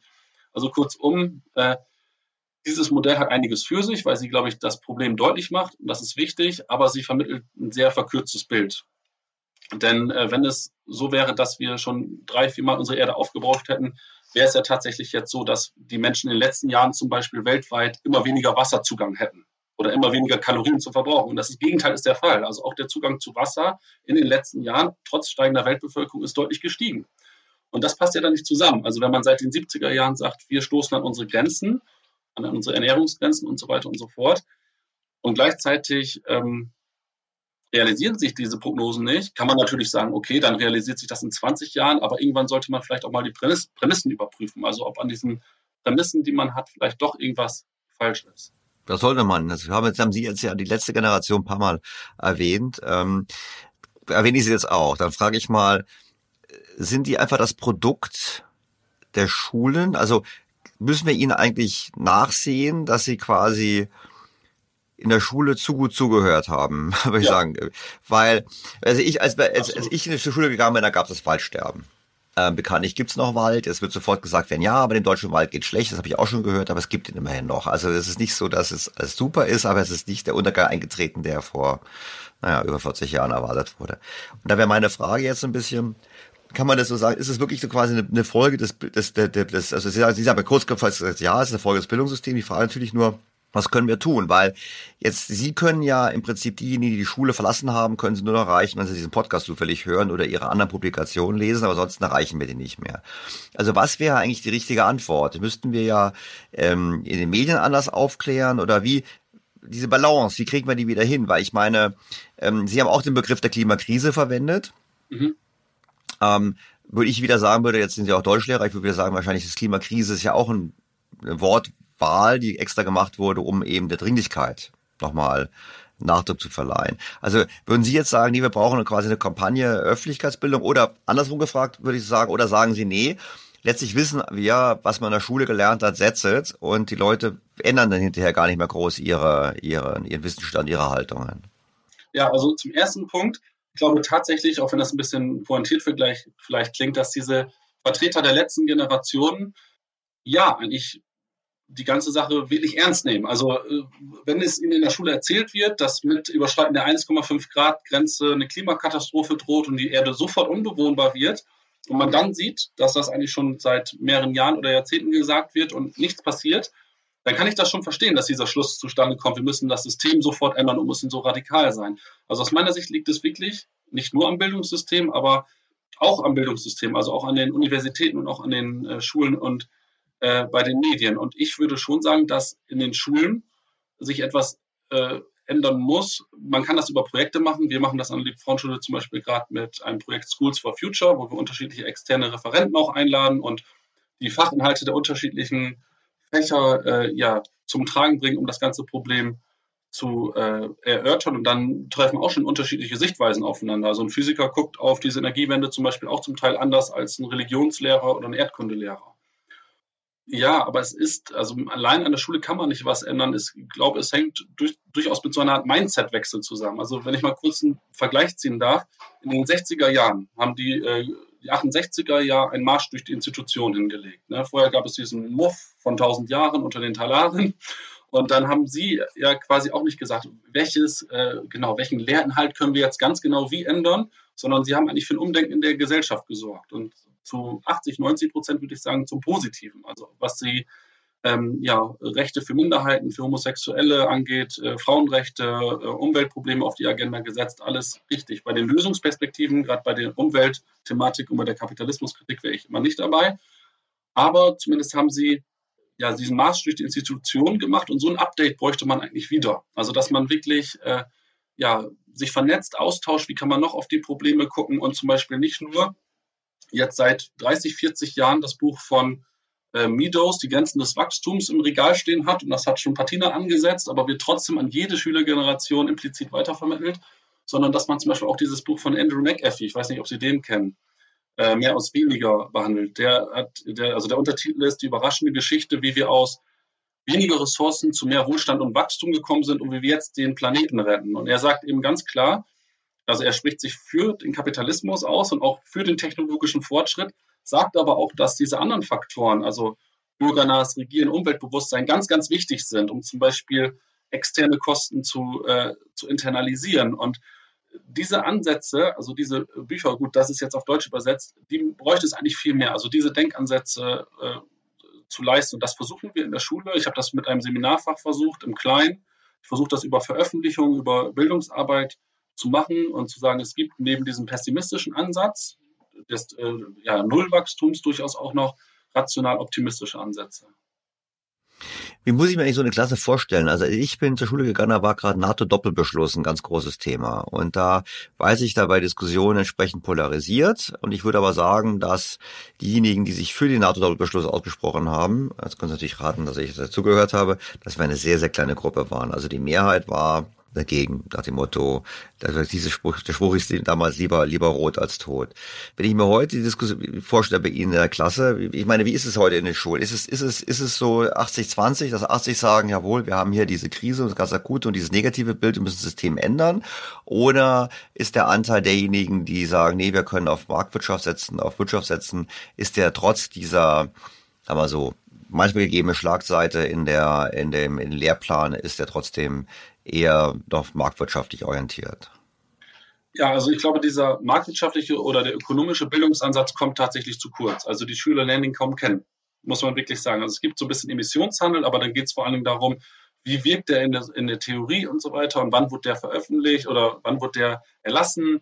Welche Länder haben den schon umgesetzt und welche nicht. Aber es wird ein sehr starker Schwerpunkt auf die äh, politischen Ansätze gelegt ich habe mein, mein Punkt war ja der, ich habe gesagt, okay, wie stelle ich mir das so vor? Ich meine, ist es dann, ist dann eine ganz kleine Minderheit derjenigen, die auf marktwirtschaftliche Instrumente setzen? Und ich nehme an, die Antwort darauf ist ja, weil die meisten eben dann eher auf die, auf das setzen, was auch von der Schule vermittelt wird. Auf der anderen Seite habe ich ja, ich weiß nicht, wie es Ihnen gegangen ist, ich war ziemlich überrascht bei der letzten Bundestagswahl, es kann auch ein Ausrutscher gewesen sein, dass bei den Jungen, bei den Erstwählern ja die Grünen sehr viel Stimmen hatten, wenig überraschend, dass aber die FDP teilweise sogar davor lag. Und ja. das wäre meine Frage eigentlich, weil es, es muss ja dann offensichtlich trotzdem welche geben, die, obwohl sie es nicht gehört haben, trotzdem eher auf den Markt setzen. Ist es dann vom Elternhaus vermittelt oder ja, woher muss es ja kommen? Oder war das nur, weil die FDP damals etwas gegen die Corona-Maßnahmen äh, gesagt hat und man deshalb eher gesagt hat, wir wählen die FDP? Nee, absolut. Also mich hat das auch gewundert, muss ich ehrlich sagen. Also ich bin fest davon ausgegangen, dass es unter den Erstwählern fast eine absolute Mehrheit für die Grünen gibt. Und ähm, für mich zeigt das aber vor allen Dingen, dass dort äh, Potenzial ist. Und ich sehe das durchaus auch in den Schulklassen. Also die Schüler sind interessiert an diesen Themen und die gehen da jetzt gar nicht so dogmatisch dran, wie viele äh, derjenigen, derjenigen, die Fridays for Future äh, kritisieren, das denken. Also viele sind durchaus offen und haben dann ihre Punkte. Äh, diese ja, marktwirtschaftlichen oder ökonomischen Ansätze, das Problem zu lösen oder anzugehen, führen aber eher ein Nischendasein. Ich, ich sage mal so, die kriegen zu wenig Gedankenfutter während es für die anderen durchaus eben viel Gedankenfutter gibt. Und deswegen äh, gibt es äh, Schülerinnen und Schüler, die äh, diese Richtung denken und das auch stärken wollen und vielleicht sogar naturwissenschaftlich interessiert sind. Das wäre übrigens auch ein Ansatz von mir, äh, wirklich äh, die Naturwissenschaften da noch stärker zu machen. Also dass man wirklich sagt, wir haben das Problem jetzt verstanden und wir müssen es angehen, aber dass man über, äh, ja, über Bildung und über technische Bildung auch daran geht, zu sagen, wir müssen jetzt eigentlich Klimaschutzmaßnahmen, Energiesysteme entwickeln, Speichertechnologien für die Erneuerbaren und, und, und, um das ganze Problem zu lösen. Wir können nicht nur beim Straßenkleben und Mahnen und Warnen und Anklagen bleiben, weil das ist gut, um das Problem auf die Agenda zu setzen, aber es wird letztendlich nicht viel bringen, sondern gerade die aufstrebenden Länder werden ja eigentlich nur auf die Erneuerbaren umwechseln, wenn es kostengünstig und kosteneffizient ist. Und dieses ökonomische Denken, dass äh, man auch in Effizienzkategorien denkt, was jeder eigentlich im Alltag macht. Also auch jeder Schüler denkt ja, wie viele äh, Hausaufgaben habe ich auch, was für eine Note kriege ich oder in der Gruppenarbeit, wie wird das Ganze bewertet, kann ich was machen. Also dieses Kosten-Nutzen-Kalkül, das wird, macht jeder im Alltag beim Einkaufen, in der Schule, in der Uni, bei der Arbeit.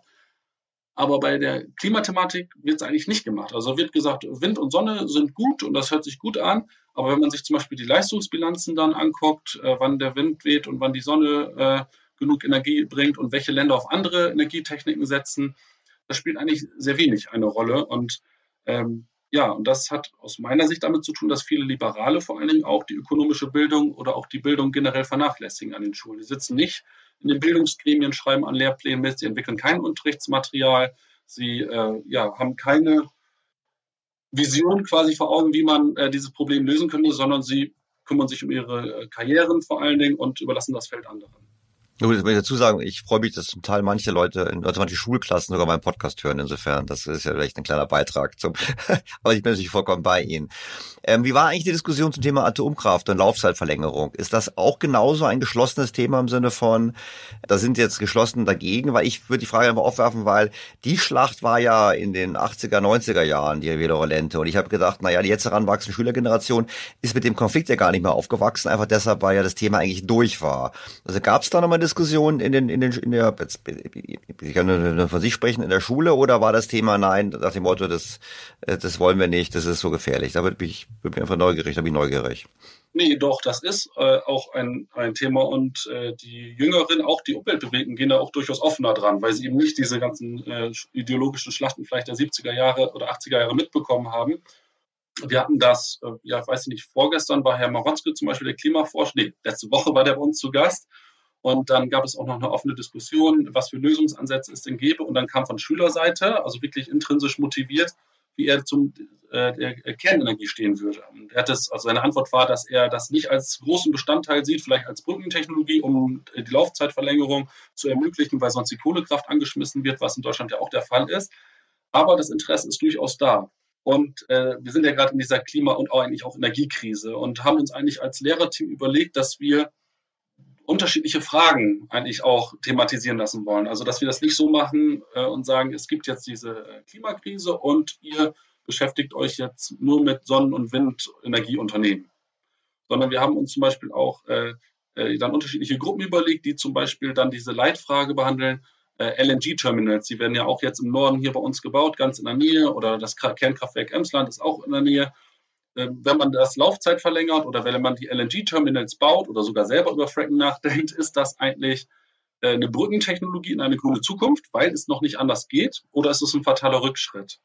Und ich glaube, mhm. Äh, die Schüler können erst auf bestimmte Ideen kommen, also könnten ja auch auf die vage Idee kommen, dass es vielleicht doch eine Brückentechnologie ist, äh, wenn man das macht, weil momentan holen wir uns LNG-Gas aus Katar und das ist ja auch irgendwie doppelmoralisch. Ähm, aber auf diese Frage kann man erst kommen, wenn man den Unterricht ja entsprechend settelt. Ja, wissen Sie, was ich meine? Also wenn ich jetzt, ich kann ja auch die Klimakrise behandeln und sagen, das ist der Weltuntergang, das sagt die Wissenschaft und die Lösungsoptionen sind Biolandbau und nur Wind und Sonne. Genau. Und Verzicht auf Fleisch und Fahrrad, Fahrrad statt Auto, genau. Hm? Genau, und wenn ich eine Schülergeneration so erziehe, dann kommen sie auch gar nicht auf bestimmte Ideen. Versuche immer das Beispiel äh, zu wählen, äh, Norman Borlaug, ich weiß nicht, ob Sie den kennen, aus den äh, 70er Jahren oder der hat die grüne Revolution mit äh, initiiert. Also während der Club of Rome gesagt hat und auch äh, Paul Ehrlich, die Ernährung der Menschheit ist eigentlich, ja, das Ding ist durch. Mhm. Ja, ist zu Ende, weil die Weltbevölkerung wächst und die Nahrungsmittelproduktion nicht. Ist er eigentlich so ein Praktiker gewesen und hat überlegt, wie kann ich eigentlich Weizensorten so kreuzen, das wird den Biologe viel besser erklären können als ich, äh, dass da so solche Weizensorten bei rauskommen, dass auf gleicher Fläche mehr Ertrag äh, erwirtschaftet wird. Ich sage mal so, er ist ja nur drauf gekommen, weil er diese, weil er dazu angeregt wurde und dieses technisch, diesen Optimismus durchaus hatte. Und er ist auch durchaus mit vielen Nachhaltigkeitsdogmatikern aneinander geraten und hat äh, gesagt, äh, ich habe das ja auch vorliegen, also wenn diese Nachhaltigkeitsdogmatiker nur einen Monat inmitten des Elends der Entwicklungsländer leben würden, so wie ich es 50 Jahre lang getan habe, würden sie nach Traktoren und Dünger und Bewässerungskanälen schreien und außer sich sein darüber, dass sich eine schicke Elite zu Hause versucht, ihnen diese Dinge zu verwehren. Also, und äh, er hat eigentlich damit hunderten Millionen Menschen das Leben gerettet. Und Sri Lanka leider nicht. Nicht Sri Lanka ist ja das Beispiel dafür, wo man nicht drauf gehört hat, sondern es eben nochmal probiert ja, hat. Ist, das, ja. Genau, das ist ein sehr guter Stichpunkt. Da möchte ich gleich gerne noch drauf eingehen. Also, äh, also er ist wirklich ins Feld gegangen tatsächlich, hat diese Versuche gemacht, ist praktikabel gewesen, hat überlegt, wie kann man dieses Problem lösen und hat nicht sich hingestellt in die Medien und in die Schulen und gesagt, liebe Schüler, hört auf so viel zu essen, wir müssen jetzt alles aufteilen und irgendwie verschiffen und so weiter und wir müssen äh, das Wachstum zurücknehmen. Und er hat, mit, er auch den Friedensnobelpreis übrigens bekommen dafür, weil er wirklich hunderte von Millionen Menschenleben gerettet hat durch diese Ernteertragssteigerung. Und er hat auch ganz viele Wälder gerettet, die sonst mit ja, diesen altertümlichen äh, Ackermethoden gerodet werden, also die sonst gerodet wurden. So.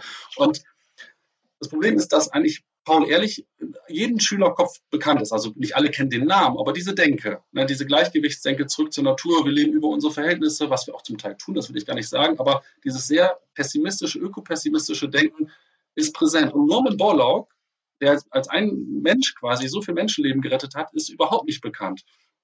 Und ich denke eigentlich immer so, wenn ich vor der Klasse stehe, auch wenn das pathetisch klingt, ich sehe da 30 Schülerinnen und Schüler, wenn ich den, ich meine, vielleicht kommen auch später selber welche drauf, ne, aber wenn ich den sozusagen vermittle, die Welt geht unter und nur das hier sind die Lösungsoptionen, dann verpasst man ja vielleicht den nächsten Warlock. Ja, also dann wird man ganz viele Greta Thunbergs haben, die demonstrieren und äh, dann wird die 5000. Stimme sagen, wir brauchen noch mehr hiervon und noch mehr Verzicht und werden damit äh, gegen Wände rennen. Aber wenn man vielleicht auch sagt, ja, guck doch mal, welche äh, Möglichkeiten es auch gibt, zum Beispiel vielleicht CO2 aus der Luft zu filtern und da künstliches Öl von zu machen oder sonstige Sachen. Also es gibt ja die weltweit ganz viele äh, Ideen dann könnte man dort ja einen äh, ja, Produktions- oder Innovationsschub haben, den wir sonst nicht gewinnen, wenn wir nur auf Verzagtheit, Verzicht und alles wird schlechter setzen, weil dann haben die Schüler, glaube ich, keinen großen Bock, äh, ja, in die Zukunft zu gehen und das Ganze in die Hand zu nehmen. Und äh, weil Sie gerade äh, äh, Sri Lanka angesprochen haben, das ist auch so ein Beispiel. Also Biolandbau hat in der Schule wie in der Öffentlichkeit einen total guten Ruf, ne, weil sie viele berechtigte Probleme, sehe ich zum Beispiel tatsächlich bei der Fleischhaltung und bei der Massentierhaltung, äh, anspricht und thematisiert. Aber die Errungenschaften der industriellen Landwirtschaft sind überhaupt nicht bekannt. Ne? Also wir können hier reden und sprechen und müssen nicht auf den Acker eigentlich, weil es diese Grundlage der Ertragssteigerung gegeben hat. Und die Nachteile oder die Mythen des Biolandbaus sind auch überhaupt nicht bekannt. Also es gibt ein ganz dichotomes Weltbild, wie auch beim Kapitalismus oder bei der Globalisierung, gut, böse. Ne? Und das ist ein ganz äh, fatales Beispiel tatsächlich, weil wenn man sieht, was in Sri Lanka passiert ist, da hat ja wirklich eine Regierung eigentlich auf bioesoterischer Basis, muss man fast sagen, Kunstdünger verboten und Pflanzenschutzmittel, die chemischer Art sind auch. Und über Nacht sind die Ernteerträge wirklich eingebrochen und es, es gab wieder Hungersnot. Also das, was die Generationen durch die Klimakrise in den letzten nächsten Jahren in vielen Regionen sieht, ist von heute auf morgen passiert, dadurch, dass man diesen Fehlschluss hatte. Und das meinte ich gerade. Wenn man den Schülern äh, ein bestimmtes Weltbild vermittelt, die Welt geht unter und nur das hilft uns aus der Krise, kann es zu Fehlschlüssen kommen. Dann kann es zum Beispiel zu Fehlschlüssen kommen, wir müssen sofort das ganze System rückabwickeln oder müssen 100 Prozent äh, äh, Bio betreiben. Also nochmal, ich sehe Bio nicht gegen konventionell, das will ich gar nicht sagen. Wir haben auch in der Schule genau dieses Thema gerade bei dem Projekt. Die Schüler sollen mit einem konventionellen Landwirt reden und mit einem Biolandwirt. Aber eben auch mit einem konventionellen, um deren Sicht und deren Statistiken und Daten zu, äh, zu Gesicht bekommen. Und das ist aus meiner Sicht das größte Problem, dass in anderen Ländern, wo auch technologieoffener und optimistischer bestimmte äh, Sachen vorangetrieben werden, ob in der Kerntechnik, in, beim Carbon Capture, ich glaube eher, dass in diesen Ländern eher junge Menschen heranwachsen, die äh, eine Klimadurchbruchtechnologie entwickeln als hier. Und damit natürlich auch zukünftigen Wohlstand sichern, weil ich absolut, meine, die Technologien, absolut. das ist das für die Zukunft. Ich glaube, Deutschland ist nicht reich geworden durch Angst, sondern Deutschland ist reich geworden durch technischen Fortschritt und eben Problemlösung. Ich meine, wenn ja. wir direkt denken, auch im medizinischen Bereich, ich meine, da gibt es nämlich die Dinge. Und ich glaube in der Tat, neue Technologien werden sein, nicht unbedingt ähm, der beschleunigte Ausbau dessen, was schon vorhanden ist. Ja, darf ich da noch einmal ein Beispiel nennen? Das fällt mir jetzt gerade ein weil in Sri Lanka wurde ja der äh, Kunstdünger verboten. Und auch da will ich nicht sagen, der hat Nachteile, die muss man angehen, zum Beispiel über gentechnische Erneuerung und so weiter. Äh, das will ich alles gar nicht in Abrede stellen, aber er hat eben für diese Ertragssteigerung mitgesorgt, die, die viele Menschen satt gemacht haben.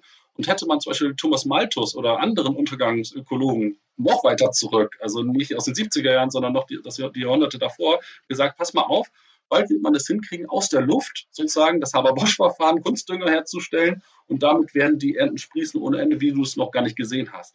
Dann hätten die den Vogel gezeigt. Ne? Also die hätten auch gesagt, heute leben 8 Milliarden Menschen auf der Welt und die Armutsrate ist bei unter 10 Prozent. Das hätte keiner geglaubt. Und genauso kriegt man heute auch ja so fatalistische Antworten, wenn man auf Innovation setzt. Dann wird gesagt, es ist ja eh zu spät, wir können nicht auf die Innovation warten und so weiter. Ne? Und das ist genau das Gleiche äh, weil, wie gesagt, hätte man den Menschen damals erzählt, man wird Kunstdünger aus der Luft äh, filtern können und dann gibt es äh, so ein Verfahren, äh, da, da, das hätten sie, glaube ich, nicht geglaubt. Und ich glaube, es sind große Durchbrüche möglich, aber sie werden eben nicht von Schülerinnen und Schülern, glaube ich, entwickelt werden, die so pessimistisch in die Zukunft schauen. Wenn ich Ihnen zuhöre, dann haben wir zwei Aspekte. Zum einen haben wir den Aspekt äh, mehr Zutrauen in die Zukunft also weniger Fatalismus an der Schule. Das andere wäre für mich immer die Frage, ähm, Lehrplan, Fächermix. Also wenn ich Ihnen so zuhöre, wenn ja. Sie jetzt Kultusminister wären, Absolut. sollte man nicht viel mehr MINT-Fächer dann äh, unterrichten, weil die Lösung, wenn die Lösung Innovation ist, dann müssten wir doch in Mathematik, Physik, Biologie, Chemie viel mehr Stunden haben. Absolut. Und da würde ich die These formulieren, auch das Leistungsniveau hochziehen. Ja, absolut. Sehe ich genauso. Also ähm, äh, Sie haben gerade Fächermix gesagt. Wir haben auch an unserer Schule äh, einen MINT-Zweig tatsächlich, wo das gestärkt werden soll. Also wir haben auch einen sehr starken musischen Zweig und so weiter, aber MINT spielt auch eine große Rolle.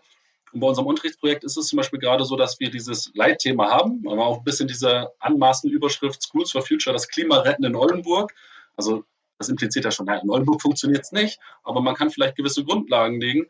Und wir haben dann eben äh, uns als Fächer zusammengesetzt und überlegt, welche Fächer können eigentlich beteiligt werden. Ne? Also Deutsch wird zum Beispiel auch die Klimadebatte beleuchtet. Und wir haben nächste Woche Herrn äh, Latif da, der auch bestimmte Sicht auf die Klimawissenschaften und auf die Debatte hat und sehr alarmistisch ist und in vielen Teilen, glaube ich, auch zu Recht. Und letzte Woche hatten wir Herrn Marotzke vom Max-Planck-Institut da und äh, der auch auf die steigenden Klimarisiken hinweist, aber zum Beispiel auch kritisiert, dass jungen Menschen im Namen der Wissenschaft gesagt wird, sie würden aussterben. Und äh, ich glaube, wenn man sowas hinkriegt, dass Fächer und Lehrer sich zusammentun und wirklich ein Problem in den Fokus stellen und nicht bestimmte Sichtweisen ausgrenzen, es sei denn, es ist wirklich harte Klimaignoranz oder Leugnung, dann kann man schon viel machen, weil die Schüler dann auch sehen, dass die Lehrer äh, engagiert bei der Sache sind und auch wirklich externe Kontakte knüpfen. Also unsere Schüler lernen ja Ingenieure kennen, lernen dann Unternehmen kennen, lernen Banken kennen und so weiter, die damit arbeiten und sehen, das sind nicht alles irgendwie böse Menschen, sondern sie vernetzen sich eben auch nach außen. Es ist auch ein ganz interessanter Prozess innerhalb der Lehrerschaft, weil zum Beispiel wirklich Physiker durchaus anders auf Probleme gucken oder ich als Politik-Wirtschaft-Lehrer sehe eben in der Klimapolitik die Effizienzfrage ganz zentral. Also wir können das alles ganz toll finden und Sonntagsreden halten, aber wenn am Ende Deutschland gerade in diesen Tagen zur Raucherlunge Europas gehört, weil äh, die Kohle das Backup bildet und andere Länder wie Frankreich oder Schweden zum Beispiel, Frankreich bei allen Problemen mit den äh, Kernkraftwerken, die saniert werden müssen, äh, eine weitaus bessere Bilanz haben, dann frage ich ja, aber am Ende ist es doch eine Effizienzfrage. Also wenn man ein bestimmtes Vorhaben hat und die Klimakatastrophe ist so ein großes Problem, da müssen ja alle Lösungen auf den Tisch. Und dann macht es für mich eigentlich keinen Sinn zu sagen, wir haben ein Riesenproblem, aber Kernenergie wollen wir nicht, Gentechnik wollen wir nicht, Carbon Capture wollen wir nicht und wir wollen auch noch den Kapitalismus abschaffen. Und das ist aus meiner Sicht äh, eines der Hauptprobleme, dass ähm, den Schulen eigentlich mehr Freiraum gegeben werden müsste. Ich glaube nicht, dass man an den Lehrplänen so viel machen kann. Also der deutsche Bürokratismus ist so langatmig, bis man das äh, in die Institutionen, in die Universitäten getragen hat, die Lehrstühle und so weiter. Bis das alles umgeschrieben ist, das dauert lang. Aber ich glaube, wenn man Schulen mehr Freiraum ermöglicht, solche Projekte zu gestalten, dann ist das schneller möglich, weil dann können auch andere Schulen dazu arbeiten. Es muss jetzt nicht immer Klimawandel sein, es kann auch das Thema Digitalisierung sein oder Produktivitätsschwäche, auch so ein Punkt, der in der Schule vollkommen gar keine Rolle spielt. Also auch Geldpolitik. Ne? Kann man machen in Politik, Wirtschaft auf LK-Niveau, kann man das mal anreißen. Dann hat man aber auch schon wieder keine Zeit, weil die Klausur da ist. Und ja, es sind einfach diese äh, bestimmte ökonomische Punkte, die äh, da eher wenig eine Rolle spielen. Jetzt muss ich natürlich vielleicht ketzerisch die Sorge formulieren, nachdem jetzt ja vermutlich sie doch die, die Minderheit sind. Sie sind die Ausnahme die Minderheit an Lehrern. Ich würde sagen, viele Lehrer haben sie selber gesagt, auch Ältere würden eher der anderen Ansicht anhängen und eher diesen Vordergrund stellen. Oder es gar nicht thematisieren. Also ich will das auch nicht sagen. Ne? Also die Schule ist jetzt auch nicht hochpolitisch, sondern manchmal sagt man auch, das ist mir alles zu heißes Eisen, das will ich gar nicht anfassen. Ja, aber dann, okay, aber trotzdem ist es so, ist es ja nicht jetzt seit heute so, ist es schon seit Jahren so. Das heißt doch, eigentlich haben wir jetzt schon ein paar Generationen herangeführt. Das heißt doch eigentlich, wenn Sie, wenn Sie sagen, naja, eigentlich haben Sie gedacht, alle wählen Grüne und waren überrascht, dass FDP gewählt wurde, aber eigentlich kann man doch sagen, dass dann quasi wir sagen müssen, eigentlich gesamtgesellschaftlich ist der Kurs festgelegt aufgrund der vermittelten Weltsicht in den letzten 20 Jahren. Ja, also es ist tatsächlich eine, eine Riesenwand, gegen die man da läuft. Oder eine Wand nicht, aber es ist, gibt da viel äh, zu tun. Aber ich glaube, dass man gerade in der Schule auch durch Gespräche mit den Lehrern und auch durch Veröffentlichungen, ich habe auch viele Rückmeldungen gekriegt auf meine Artikel und so weiter, dass man da schon was ändern kann. Also ganz klar, weil äh, das klingt jetzt auch wieder so pathetisch im Kleinen und so weiter, aber man kann sich ja in Gespräche einbilden. Davon lebt ja auch die Demokratie, dass man nicht einfach sagt, okay, ich habe das Thema Klimakrise, ich behandle das so wie in den 70er Jahren, sondern dass man sagt, okay, es gibt ein bestimmtes Problem, aber äh, führt uns das sofort ins Verderben und können wir das mit äh, ja, bestimmten Lösungsansätzen bearbeiten. Ich habe mich ja zum Beispiel für ein Seminarfach gemeldet oder auch für dieses äh, Projekt und es gibt ja auch viele andere Sachen. Also und auch ich möchte mich da gar nicht politisch äh, verorten. Es gibt auch natürlich bei den Grünen sehr progressive äh, Kräfte. Also zum Beispiel, ich weiß nicht, ob Ralf Füchs noch bei den Grünen ist mit dem Zentrum Liberale Moderne. Der auch dieses Klimaproblem genau wie ich als sehr groß ansieht, aber sagt, Leute, mit diesem sehr platten Antikapitalismus und die Growth-Fantasien werden wir das Problem nicht lösen. Ja? Und der äh, dann auch eben sagt, wir müssen so eine sozial-ökologische Marktwirtschaft schaffen, eine Modernisierung.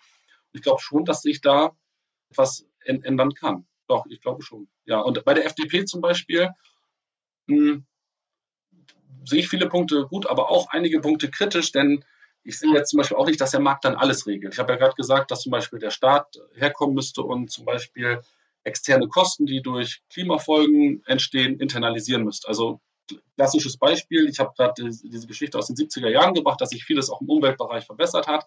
Das hat auch mit richtigen Anreizen zu tun. Also dass zum Beispiel die Politik in den, in den Vereinigten Staaten oder auch in Europa Grenzwerte vorgegeben hat oder den Unternehmen gesagt hat und Autos gesagt hat, die dürfen nicht mehr so viel äh, ja, Dreck rauspusten sozusagen und hat bestimmte Grenzwerte. Und dann hat, ist aber ja der marktwirtschaftliche Erfindungsmechanismus angesprochen, hat gesagt, oh Gott, wir kriegen ja hohe Kosten, Strafen, sonst was. Und wie können die Vorreiter sein? Deswegen forscht und entwickelt, forscht und entwickelt.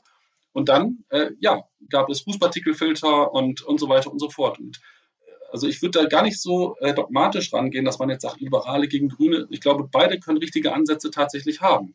Ich habe zum Beispiel letztens eine Initiative bei äh, Rick Hausfaser, der auch Klimaforscher ist, gelesen, der sich übrigens auch sehr warnend äh, vor die Presse stellt und vor vielen Klimafolgen warnt, aber auch eben sagt, dass die Kinder nicht verloren sind und deswegen auch schon als Klimaleugner bezeichnet wurde. Also die Debatte ist echt verrückt. Der hat ein Unternehmen mit angestoßen oder eine Initiative, wo ganz viel Geld in Projekte gesteckt wird, die sich jetzt noch nicht rentieren. Und hat sozusagen auch das Beispiel der Impfstoffforschung da äh, angenommen, dass man also sagt, für bestimmte Unternehmen rechnet sich jetzt zum Beispiel noch nicht in Carbon Capture zu investieren, weil es gibt da noch keinen Markt für. Der Preis ist noch nicht hoch genug und so weiter und so fort. Dass man dadurch bestimmte staatliche Initiativen, durch große Investments, technologieoffen, äh, viel machen kann. Also was ich sagen will, ist, dass ich nicht einen neuen Graben aufreißen möchte. Ne? Also dass ich jetzt nicht sage, wir haben jetzt einen linksgrünen Mainstream und er ist ganz böse, sondern es gibt bestimmte blinde Flecken, die dieser Mainstream nicht hat. Und da kann eine liberale Perspektive produktiv mitarbeiten. Das wäre tatsächlich eher mein Ansatz. Eine der Folgen dieser oder eine der vielen Folgen dieser Art der Vermittlung in der Schule ist ja, sicherlich ist das Thema, dass eben Leute glauben, die Welt geht unter und dann eben protestieren und glauben, sie sind letzte Generation. Aber gleichzeitig gibt's ja auch so diese Haltung, man kann nur dann was tun, das Richtiges tun, wenn man den Klimawandel verhindert, wohingegen die ganzen Themen der Anpassung gar keine Rolle spielen. Das wäre ja auch wichtig zu diskutieren. Ich meine, wir wissen das berühmte Beispiel, wenn Holland nicht gemacht hätte, dann wäre ganz Holland unter Wasser, aber die haben was gemacht, die haben Deiche gebaut. Ich meine, wie, wie, inwiefern spielen solche Aspekte dann in der Schule eine Rolle? Ja, also das ist ja ein ganz großes Thema jetzt gewesen, diese ganze Anpassungsfrage, äh, die auch bei Markus Land sozusagen äh, auf, aufs Thema kam und da gab es auch viel Häme, wie kann man bei dieser Katastrophe auf Anpassung setzen. Und ich würde es gar nicht äh, so wieder auch gar nicht so konfrontativ sehen. Also wir werden, der Mawatzke hat das auch gesagt, uns mit bestimmten Klimafolgen äh, anpassen müssen. Und man muss die Anpassung, glaube ich, nicht als Ausrede nutzen, dass man gar nichts gegen den Klimawandel tut. Aber wenn man sich jetzt nochmal die ökonomische Geschichte anguckt, und das ist wieder der Punkt, der in der Schule aus meiner Sicht zu wenig behandelt wird, nämlich Wirtschaftsgeschichte, also wie hat sich eigentlich die Welt entwickelt und auch Wirtschaftssysteme. Also wo ging es der Umwelt zum Beispiel besser oder schlechter? Ein sozialistischen System, Zuteilungswirtschaften oder ein marktwirtschaftlichen System? Und da fällt das Urteil, glaube ich, ganz eindeutig aus. Und ich glaube ja, dass mit dem liberalen Wohlstandsmodell, und das wird auch in der Schule vermittelt, Energieverbrauch, Emissionen und Klimarisiken steigen. Und was eben ganz wichtig ist, und das ist auch so ein Punkt, der in der Schule eher nicht vermittelt wird, dass auch durchaus auch die Wirtschaft oder die Widerstandskraft und das Vermögen steigen, den Klimarisiken entgegenzuwirken oder mit bestimmten Klimarisiken klarzukommen. Also um das mal ganz äh, konkret zu sagen, es wird ja so gesagt, wir müssen dieses unser Wohlstandsmodell abschaffen. Ich glaube, wir müssen viel verbessern. Aber wenn man sich zum Beispiel dann jetzt den globalen Süden anguckt, und nicht nur China, das ist, glaube ich, das größte Erfolgsbeispiel, sondern auch Bangladesch, wo es noch viele Probleme gibt. Also gerade in Bangladesch ist es so, dass ja gerade durch den Zugang zu den Weltmärkten und durch globale Kooperation, wir sind auch eine Fairtrade School und das unterstütze ich auch, also das ist ganz wichtig auch zu betonen, aber gerade durch den Zugang zu billigen Energiequellen und zu den Weltmärkten hat sich da in den letzten 25 Jahren die Armut massiv reduziert. Immer noch zu hoch, aber von 45 äh, Prozent auf 15 Prozent. Und gleichzeitig hat sich eine äh, ja, Ertragssteigerung in der Landwirtschaft ergeben und viel mehr Mädchen können lesen lernen. Also wenn Schüler Bangladesch, nur Filme von Bangladesch sehen und das kommt in der Schule vor, jetzt nicht unbedingt nur in meiner, aber in vielen, wo alles immer schlechter wird, dann haben sie ja eben diese, diesen Eindruck, wie soll man sich denn dort anpassen können und so weiter. Denn es wird ja untergehen und es hat ihnen jetzt auch schon nichts gebracht und es wird alles immer schlechter und sie werden nur ausgebeutet. Und äh, eine Statistik, auf die ich auch gestoßen bin, die aus meiner Sicht auch zu wenig behandelt wird, ist, dass äh, die ganz großen Klimakatastrophen, also was die Opferzahl angeht, wirklich in der Vergangenheit stattgefunden haben. Auf Our World in Data gibt es einen schönen Datensatz, der sagt, äh, dass in den 1920er Jahren ungefähr 500.000 Menschen gestorben sind im Jahr in Klimakatastrophen. Und heute sind es wirklich viel, viel weniger, obwohl die Feldbevölkerung sich vervielfacht hat. Und wir immer mehr siedeln und wir immer mehr siedeln in gefährdeten genau, Gebieten. Und es gibt immer mehr Siedlung. Und das ist ein ganz zentraler Punkt, dass zum Beispiel man dann auch sagen muss, wenn man ökonomische Schäden betrachtet, dass man auch sagt, dass mehr Menschen äh, auf der Welt leben und dann die Schäden auch höher sind. Aber nochmal zu den Opferzahlen. Und wenn, also die Schüler müssen ja den Eindruck haben, äh, man kann sich gar nicht anpassen, weil wir schon in der Klimakatastrophe sind. Also eigentlich hätte ich bei Our World in Data einen Graph erwartet, der in die andere Richtung zeigt, ganz nach oben. Und dann hat Our World in Data noch was Interessantes gemacht, nämlich diese, diesen Downwards-Trend, also diesen Abstiegstrend zu, nochmal anders zu visualisieren. Und zwar anhand von Blasen. Und da sieht man zum Beispiel, dass es vor 100 Jahren, also man hat versucht, Blasen zu bilden und je größer die Blase ist, desto größer waren die Opferzahlen. Und in den 30er Jahren gab es Dürretote in China und Fluttote in Asien und auch in anderen Weltregionen, die wirklich in die Millionen gingen. Also wirklich zwei, drei, 3,5 Millionen. Und es gibt Riesenblasen. Und durch durch den ökonomischen Fortschritt und durch den technologischen Fortschritt und ja auch durch dieses böse Wort Anpassung hat sich die Todesanzahl trotz der Tatsache, dass die Weltbevölkerung sich vervielfacht hat, deutlich abgenommen. Heute sind es Stecknadeln.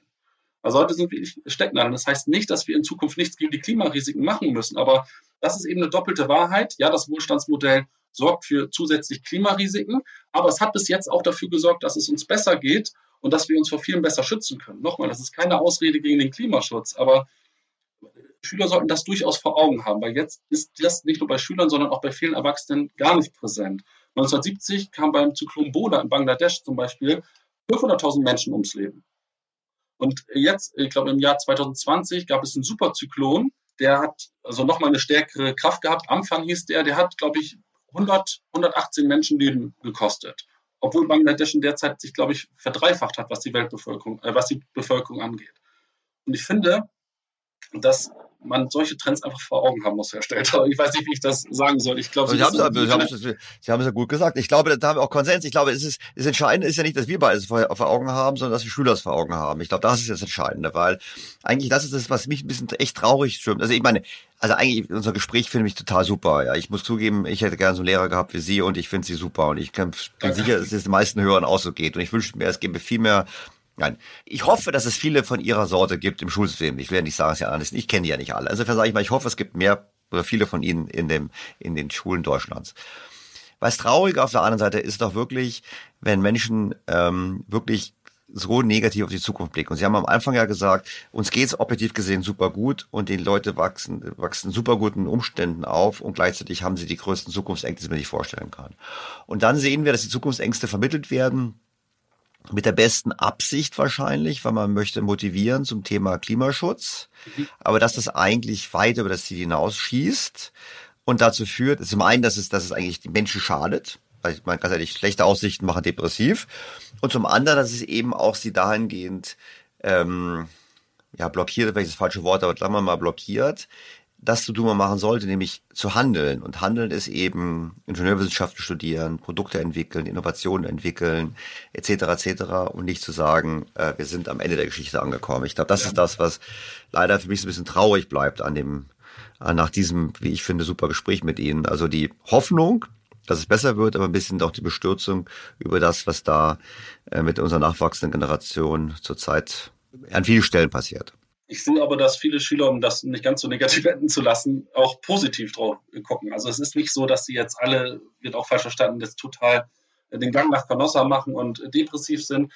Die Schüler nehmen vieles durchaus an, also auch eine rational optimistische Weltsicht oder äh, auch durchaus sind auch technologieoffener.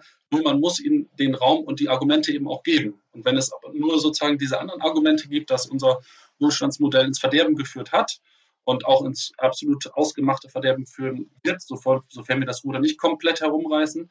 Ähm, wenn es da also nicht auch andere ja, Denkansätze, Denkschulen tatsächlich, daher kommt das Wort ja auch, äh, gibt, dann bekommen sie das halt nicht. Ne? Dann gehen sie 13 Jahre zur Schule, machen ihr Abitur, lernen über Wirtschaft, vielleicht den Wirtschaftskreislauf oder maximal, äh, ja, was ist die soziale Marktwirtschaft und so weiter. Aber diese wirklich großen Fragen aus einer anderen Perspektive mal zu sehen und zu, die zumindest kennenzulernen. Man muss sie ja nicht übernehmen. Man kann ja trotzdem sehr gerne bei Fridays for Future bleiben, meinetwegen auch zur letzten Generation gehen, aber zumindest äh, diese Perspektive kennenzulernen, die auf rationalen Optimismus, Technologieoffenheit setzt und gut umrahmte Märkte, so möchte ich das mal kurz äh, subsumieren. Das muss aus meiner Sicht möglich sein. Und dann kann man äh, auch, glaube ich, besser auf das Thema gucken, denn einen Punkt hatte ich auch noch, es geht jetzt gar nicht nur ums Klimathema, das sieht man bei vielen anderen Themen auch, dass, glaube ich, die Schule noch eine viel größere Rolle spielen muss in Zukunft. Ich denke ganz Zeit über so ein Buchprojekt nach, Schule ohne Scheuklappen, dass eigentlich die Schule äh, die Grundlagen fürs, auch wenn das wieder ein bisschen platt klingt, fürs Diskutieren legen muss. Weil wir sehen das in den sozialen Netzwerken. Wir haben keine Medien mehr als Gatekeeper. Und äh, Steven Pink hat das auch in seinem Buch gesagt, und das war auch für mich so ein Aha-Moment, dass eigentlich Schülerinnen und Schüler, genauso wie sie rechnen, schreiben, lernen und lesen, auch diskutieren äh, lernen müssen. Weil man sieht das selbst bei Experten, dass sie bestimmte Fakten nur zur Kenntnis nehmen, wenn es das eigene Weltbild unterstützt. Und dass man also nicht in diese Überzeugungsfallen tappt und in diese My-Side-Bias und alles ausgrenzt, was von der anderen Seite kommt und Kernenergie ist ganz böse und dann sagt die andere Seite aber ja, äh, Erneuerbare, das kann nie funktionieren und ihr seid nur Ökospinner und so weiter, dass man das eigentlich versucht zu verhindern, weil das gibt es ja auch in vielen anderen Themen. Und entweder reagiert die Schule aus meiner Sicht da so drauf, dass sie ja so sozial erwünschte Antworten bei vielen Themen vorgibt, Flucht, Migration, Europa, wir sind alle für vereintes Europa, oder dass sie das Thema komplett ausklammert. Und eigentlich bräuchte es aus meiner Sicht, das hat jetzt nichts mehr mit dem Klimathema zu tun, so eine Art Diskursunterricht an Schulen, wo man wirklich überlegt, wie kann ich auf den anderen eingehen, entkräften, nicht ad hominem und so weiter. Weil wir sehen ja dass auch, dass es in der Erwachsenenwelt nicht funktioniert tatsächlich, sondern da kommt es zu Diffamierung, Lagerbildung und ja, eigentlich so ein Stammesdenken, wie man das eigentlich schon eigentlich überwunden geglaubt hatte. Da haben Sie vollkommen recht. Ich würde vielleicht sogar ergänzen. Also meine Erfahrung, ich habe ein bisschen Erfahrung im englischen Schulsystem. In England ist das sehr ausgeprägt. Also da gibt es sehr stark, ähm, wenn man so aus, man könnte wieder, wieder als Vorurteile, die können natürlich da quatschen, sage ich da manchmal, aber im Prinzip ist es schon so, dass dort in der Tat Debating Clubs und das natürlich in den Fächern, da gibt es also Fächer wie Core Critical Thinking heißt es dann, also wo man im Prinzip genau das macht, wo man diese Themen sich vornimmt. Und dann werden Gruppen gebildet, die Gruppen müssen dann mit Fakten basiert miteinander diskutieren. Und das ist sicherlich etwas, was genau das, das stärkt. Ich wollte noch darauf eingehen, dass zum Beispiel auch so äh, klimaökonomische Ansätze auch eigentlich in der öffentlichen Debatte keine Rolle spielen. Also da gibt es auch so ein Cherry-Picking, dass man zum Beispiel äh, bestimmte Ökonomen oder äh, Klimawissenschaftler hervorhebt aber wenn wir uns zum Beispiel den äh, William Nordhaus anschauen, ich weiß nicht, ob Sie den kennen, der ist ja, Nobelpreisträger immerhin. immerhin Ökonomie bekommen.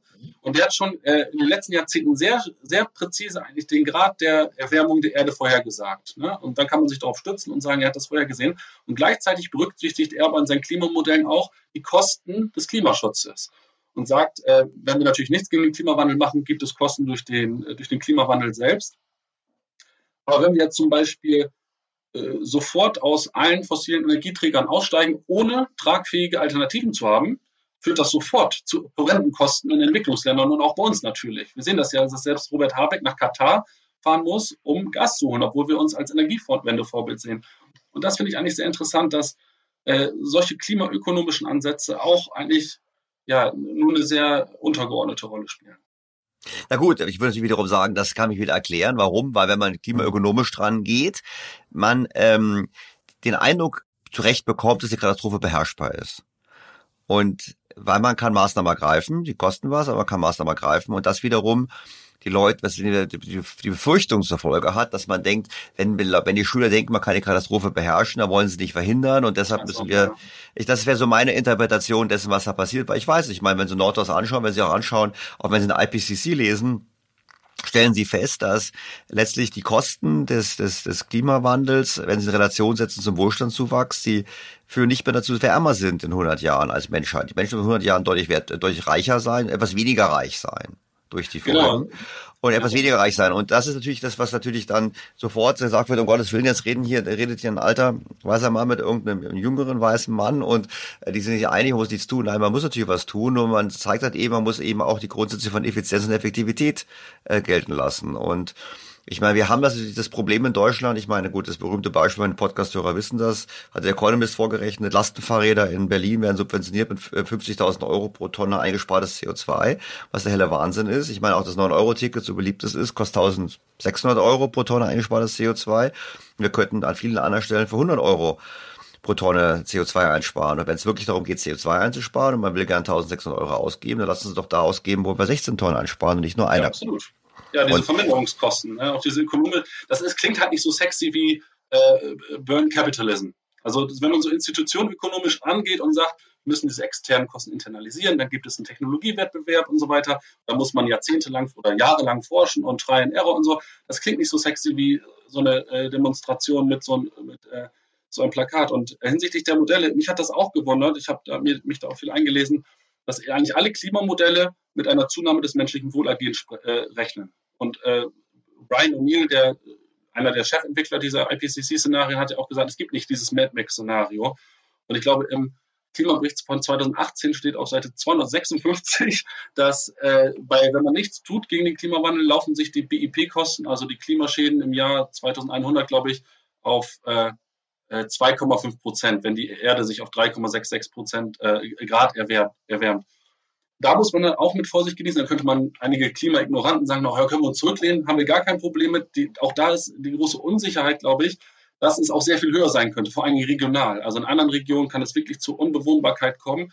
Und deswegen äh, habe ich so die Konklusion, daraus gezogen. Ich habe da auch mit äh, Klimaforschern wie Herr Marotzki darüber gesprochen, dass es ein großes Problem ist, tatsächlich aufgrund der Unsicherheit. Also es ist auf keinen Fall sicher, dass die Welt jetzt untergeht bei zwei Grad, aber die Klimaschäden nehmen zu. Und es könnte sozusagen Kaskadeneffekte vielleicht doch geben, die dann höhere Schäden verursachen. Aber das ist natürlich eine sehr schwierige Argumentation, weil man erstmal fünf Minuten reden muss. Man muss sich wirklich den IPCC angucken von dem Sachstandsbericht, der häufig sehr viel nüchterner ist als die Publikation, die in den Medien dann erscheinen. Und es dauert einfach länger. Und dann ist es einfacher zu sagen, Klimawandel gibt es nicht, das ist eine Erfindung, wir machen gar nichts. Oder äh, es ist die, die totale Katastrophe und wenn ihr mir nicht folgt, dann seid ihr dem Untergang geweiht ich würde mal sagen, damit die Schulen nicht im Untergang äh, geweiht sind, freue ich mich, dass Sie dort tätig sind und dass Sie dazu hoffentlich dazu Beitrag, Beitrag leisten, in Zukunft weiterhin und auch vielleicht noch über Ihre Schule hinaus einen Beitrag leisten dahin, dass eben die Schüler nicht demotiviert und mit Depressionen in die Zukunft starten. Und wenn Sie das Buchprojekt dann mal angehen und wenn Sie fertig haben, das Buch, dann melden Sie sich und dann sprechen wir über Ihr Buch in diesem Podcast. Sehr gerne, ich hoffe, es klappt. Sehr geehrter Herr Benkens, vielen herzlichen Dank für Ihre Zeit. Dankeschön, Herr Stretter.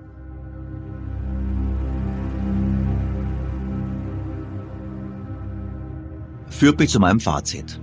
Robert Benkens bringt es in der Zeit so auf den Punkt. Seit dem Aufkommen der Fridays for Future Bewegung bedeutet Follow the Science für viele meiner Schülerinnen und Schüler so viel wie der Untergang ist nah. Positive Entwicklungen werden ausgeblendet, ebenso die Tatsache, dass der Klimawandel zwar eine ernste Herausforderung ist, aber eben nicht das Ende der Menschheit, wie auch der Weltklimarat in seinen Studien aufzeigt. Denn vergessen wir nicht, es gibt durchaus positive Entwicklungen. Robert Benkens, den das Thema sehr beschäftigt, schrieb mir im Nachgang zu unserem Gespräch Folgendes. Jüngst meldeten die Chinesen Durchbrüche bei Flüssigsalzkraftwerken und die Amerikaner bei der Fusionstechnologie. Wenn dies gelänge, hätten wir schier unendliche Mengen zuverlässiger, inhärent sicherer und günstiger Energie und Strom für all die E-Autos und zur Wasserstoffproduktion, um auch Industrieprozesse, Bau und Transport zu dekarbonisieren. Und vor kurzem haben es chinesische Forscherinnen geschafft, Stärke für Lebensmittelproduktion und Industrie aus Kohlendioxid zu gewinnen. Das künstliche Verfahren verspreche 8,5 mal mehr Effizienz als natürliche Prozesse. Hiermit könnten drei Fliegen mit einer Klappe geschlagen werden. Nahrungsmittelengpässe könnten Geschichte sein. 90 Prozent der Land- und Trinkwasserressourcen würden eingespart und klimaschädliches CO2 der Atmosphäre entzogen. Solche Perspektiven könnten auf junge Menschen ungemein motivierend wirken. Sie müssten sie nur kennenlernen dürfen.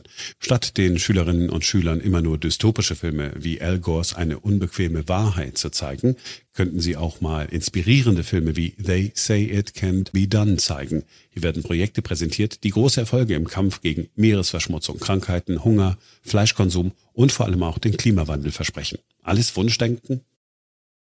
Ich hoffe nicht, dass das Wunschdenken ist. In Summe bleibt festzuhalten, es ist kein Wunder, dass viele Jugendliche tatsächlich glauben, sie gehörten zur letzten Generation. Böse formuliert, haben sie in der Schule besonders gut aufgepasst. Faktisch sind sie das Opfer eines Bildungswesens, welches aus Sorge, das Thema würde nicht ernst genommen werden, auf Übertreibung und Verengung setzt. Dass die Medien ähnlich eh agieren, macht die Sache noch schlimmer. Statt mit Optimismus in Zukunft zu blicken und sich aktiv in die Lösung der Probleme einzubringen, als Forscher, Ingenieur oder auch Installateur von Photovoltaikanlagen, wird die Lösung in Verzicht und Protest gesehen. Das ist, wie ich bereits eingangs erwähnt habe, nicht produktiv. Deutschland als Land der grauen Zellen kann sich ein solches Bildungssystem nicht leisten. Wir verdanken unseren Wohlstand Forschung und Wissenschaft. Und nur mit Innovation wird es uns gelingen, unseren Wohlstand zu verteidigen. Wissenschaftliches Arbeiten lebt dabei von der Auseinandersetzung von Meinungen, nicht vom Ausschluss von Meinungen. Und da haben wir ein Problem. Wenn wir nicht nur schlechte Leistung haben in Kernfächer wie Mathematik, sondern zunehmend eine ideologisierte Tabuisierung von Sichtweisen. So gut gemeint, so etwas auch sein mag mit Blick auf die Klimapolitik, so eine Vorgehensweise schädigt die entscheidende Kernfähigkeit für zukünftigen Erfolg. Niemand, also ich zumindest nicht, leugnet den Klimawandel. Es lohnt aber, über den besten Weg zum Umgang mit dieser Herausforderung zu diskutieren und zu streiten. Und das nicht nur an der Schule. Wenn Schulen vor allem Materialien von NGOs nutzen wie Greenpeace und Bund für Umwelt- und Naturschutz und jene von der Wirtschaft nicht nutzen, dürfen wir uns über das Ergebnis nicht wundern. Wenig spricht dafür, dass unsere Politik hier einen Kurswechsel vollzieht. Umso wichtiger finde ich ist es, dass die Wirtschaft noch aktiver wird. Die Wirtschaft darf die Schulen nicht länger den Aktivisten und Ideologen in den Kultusministerien allein überlassen. Im eigenen Interesse sollte sie das nicht tun, aber auch mit Blick auf den Klimaschutz. Bleibt mir, liebe Hörer, Ihnen sehr herzlich fürs Zuhören zu danken. Ich freue mich auf Ihr Feedback, Ihre Kritik und Anmerkungen. Ich bin sicher, für diese Folge gibt es sehr viele. Und ich freue mich auf ein Wiederhören am kommenden Sonntag. Ihr Daniel Stelter. BTO Beyond the Obvious 2.0 featured bei Handelsblatt.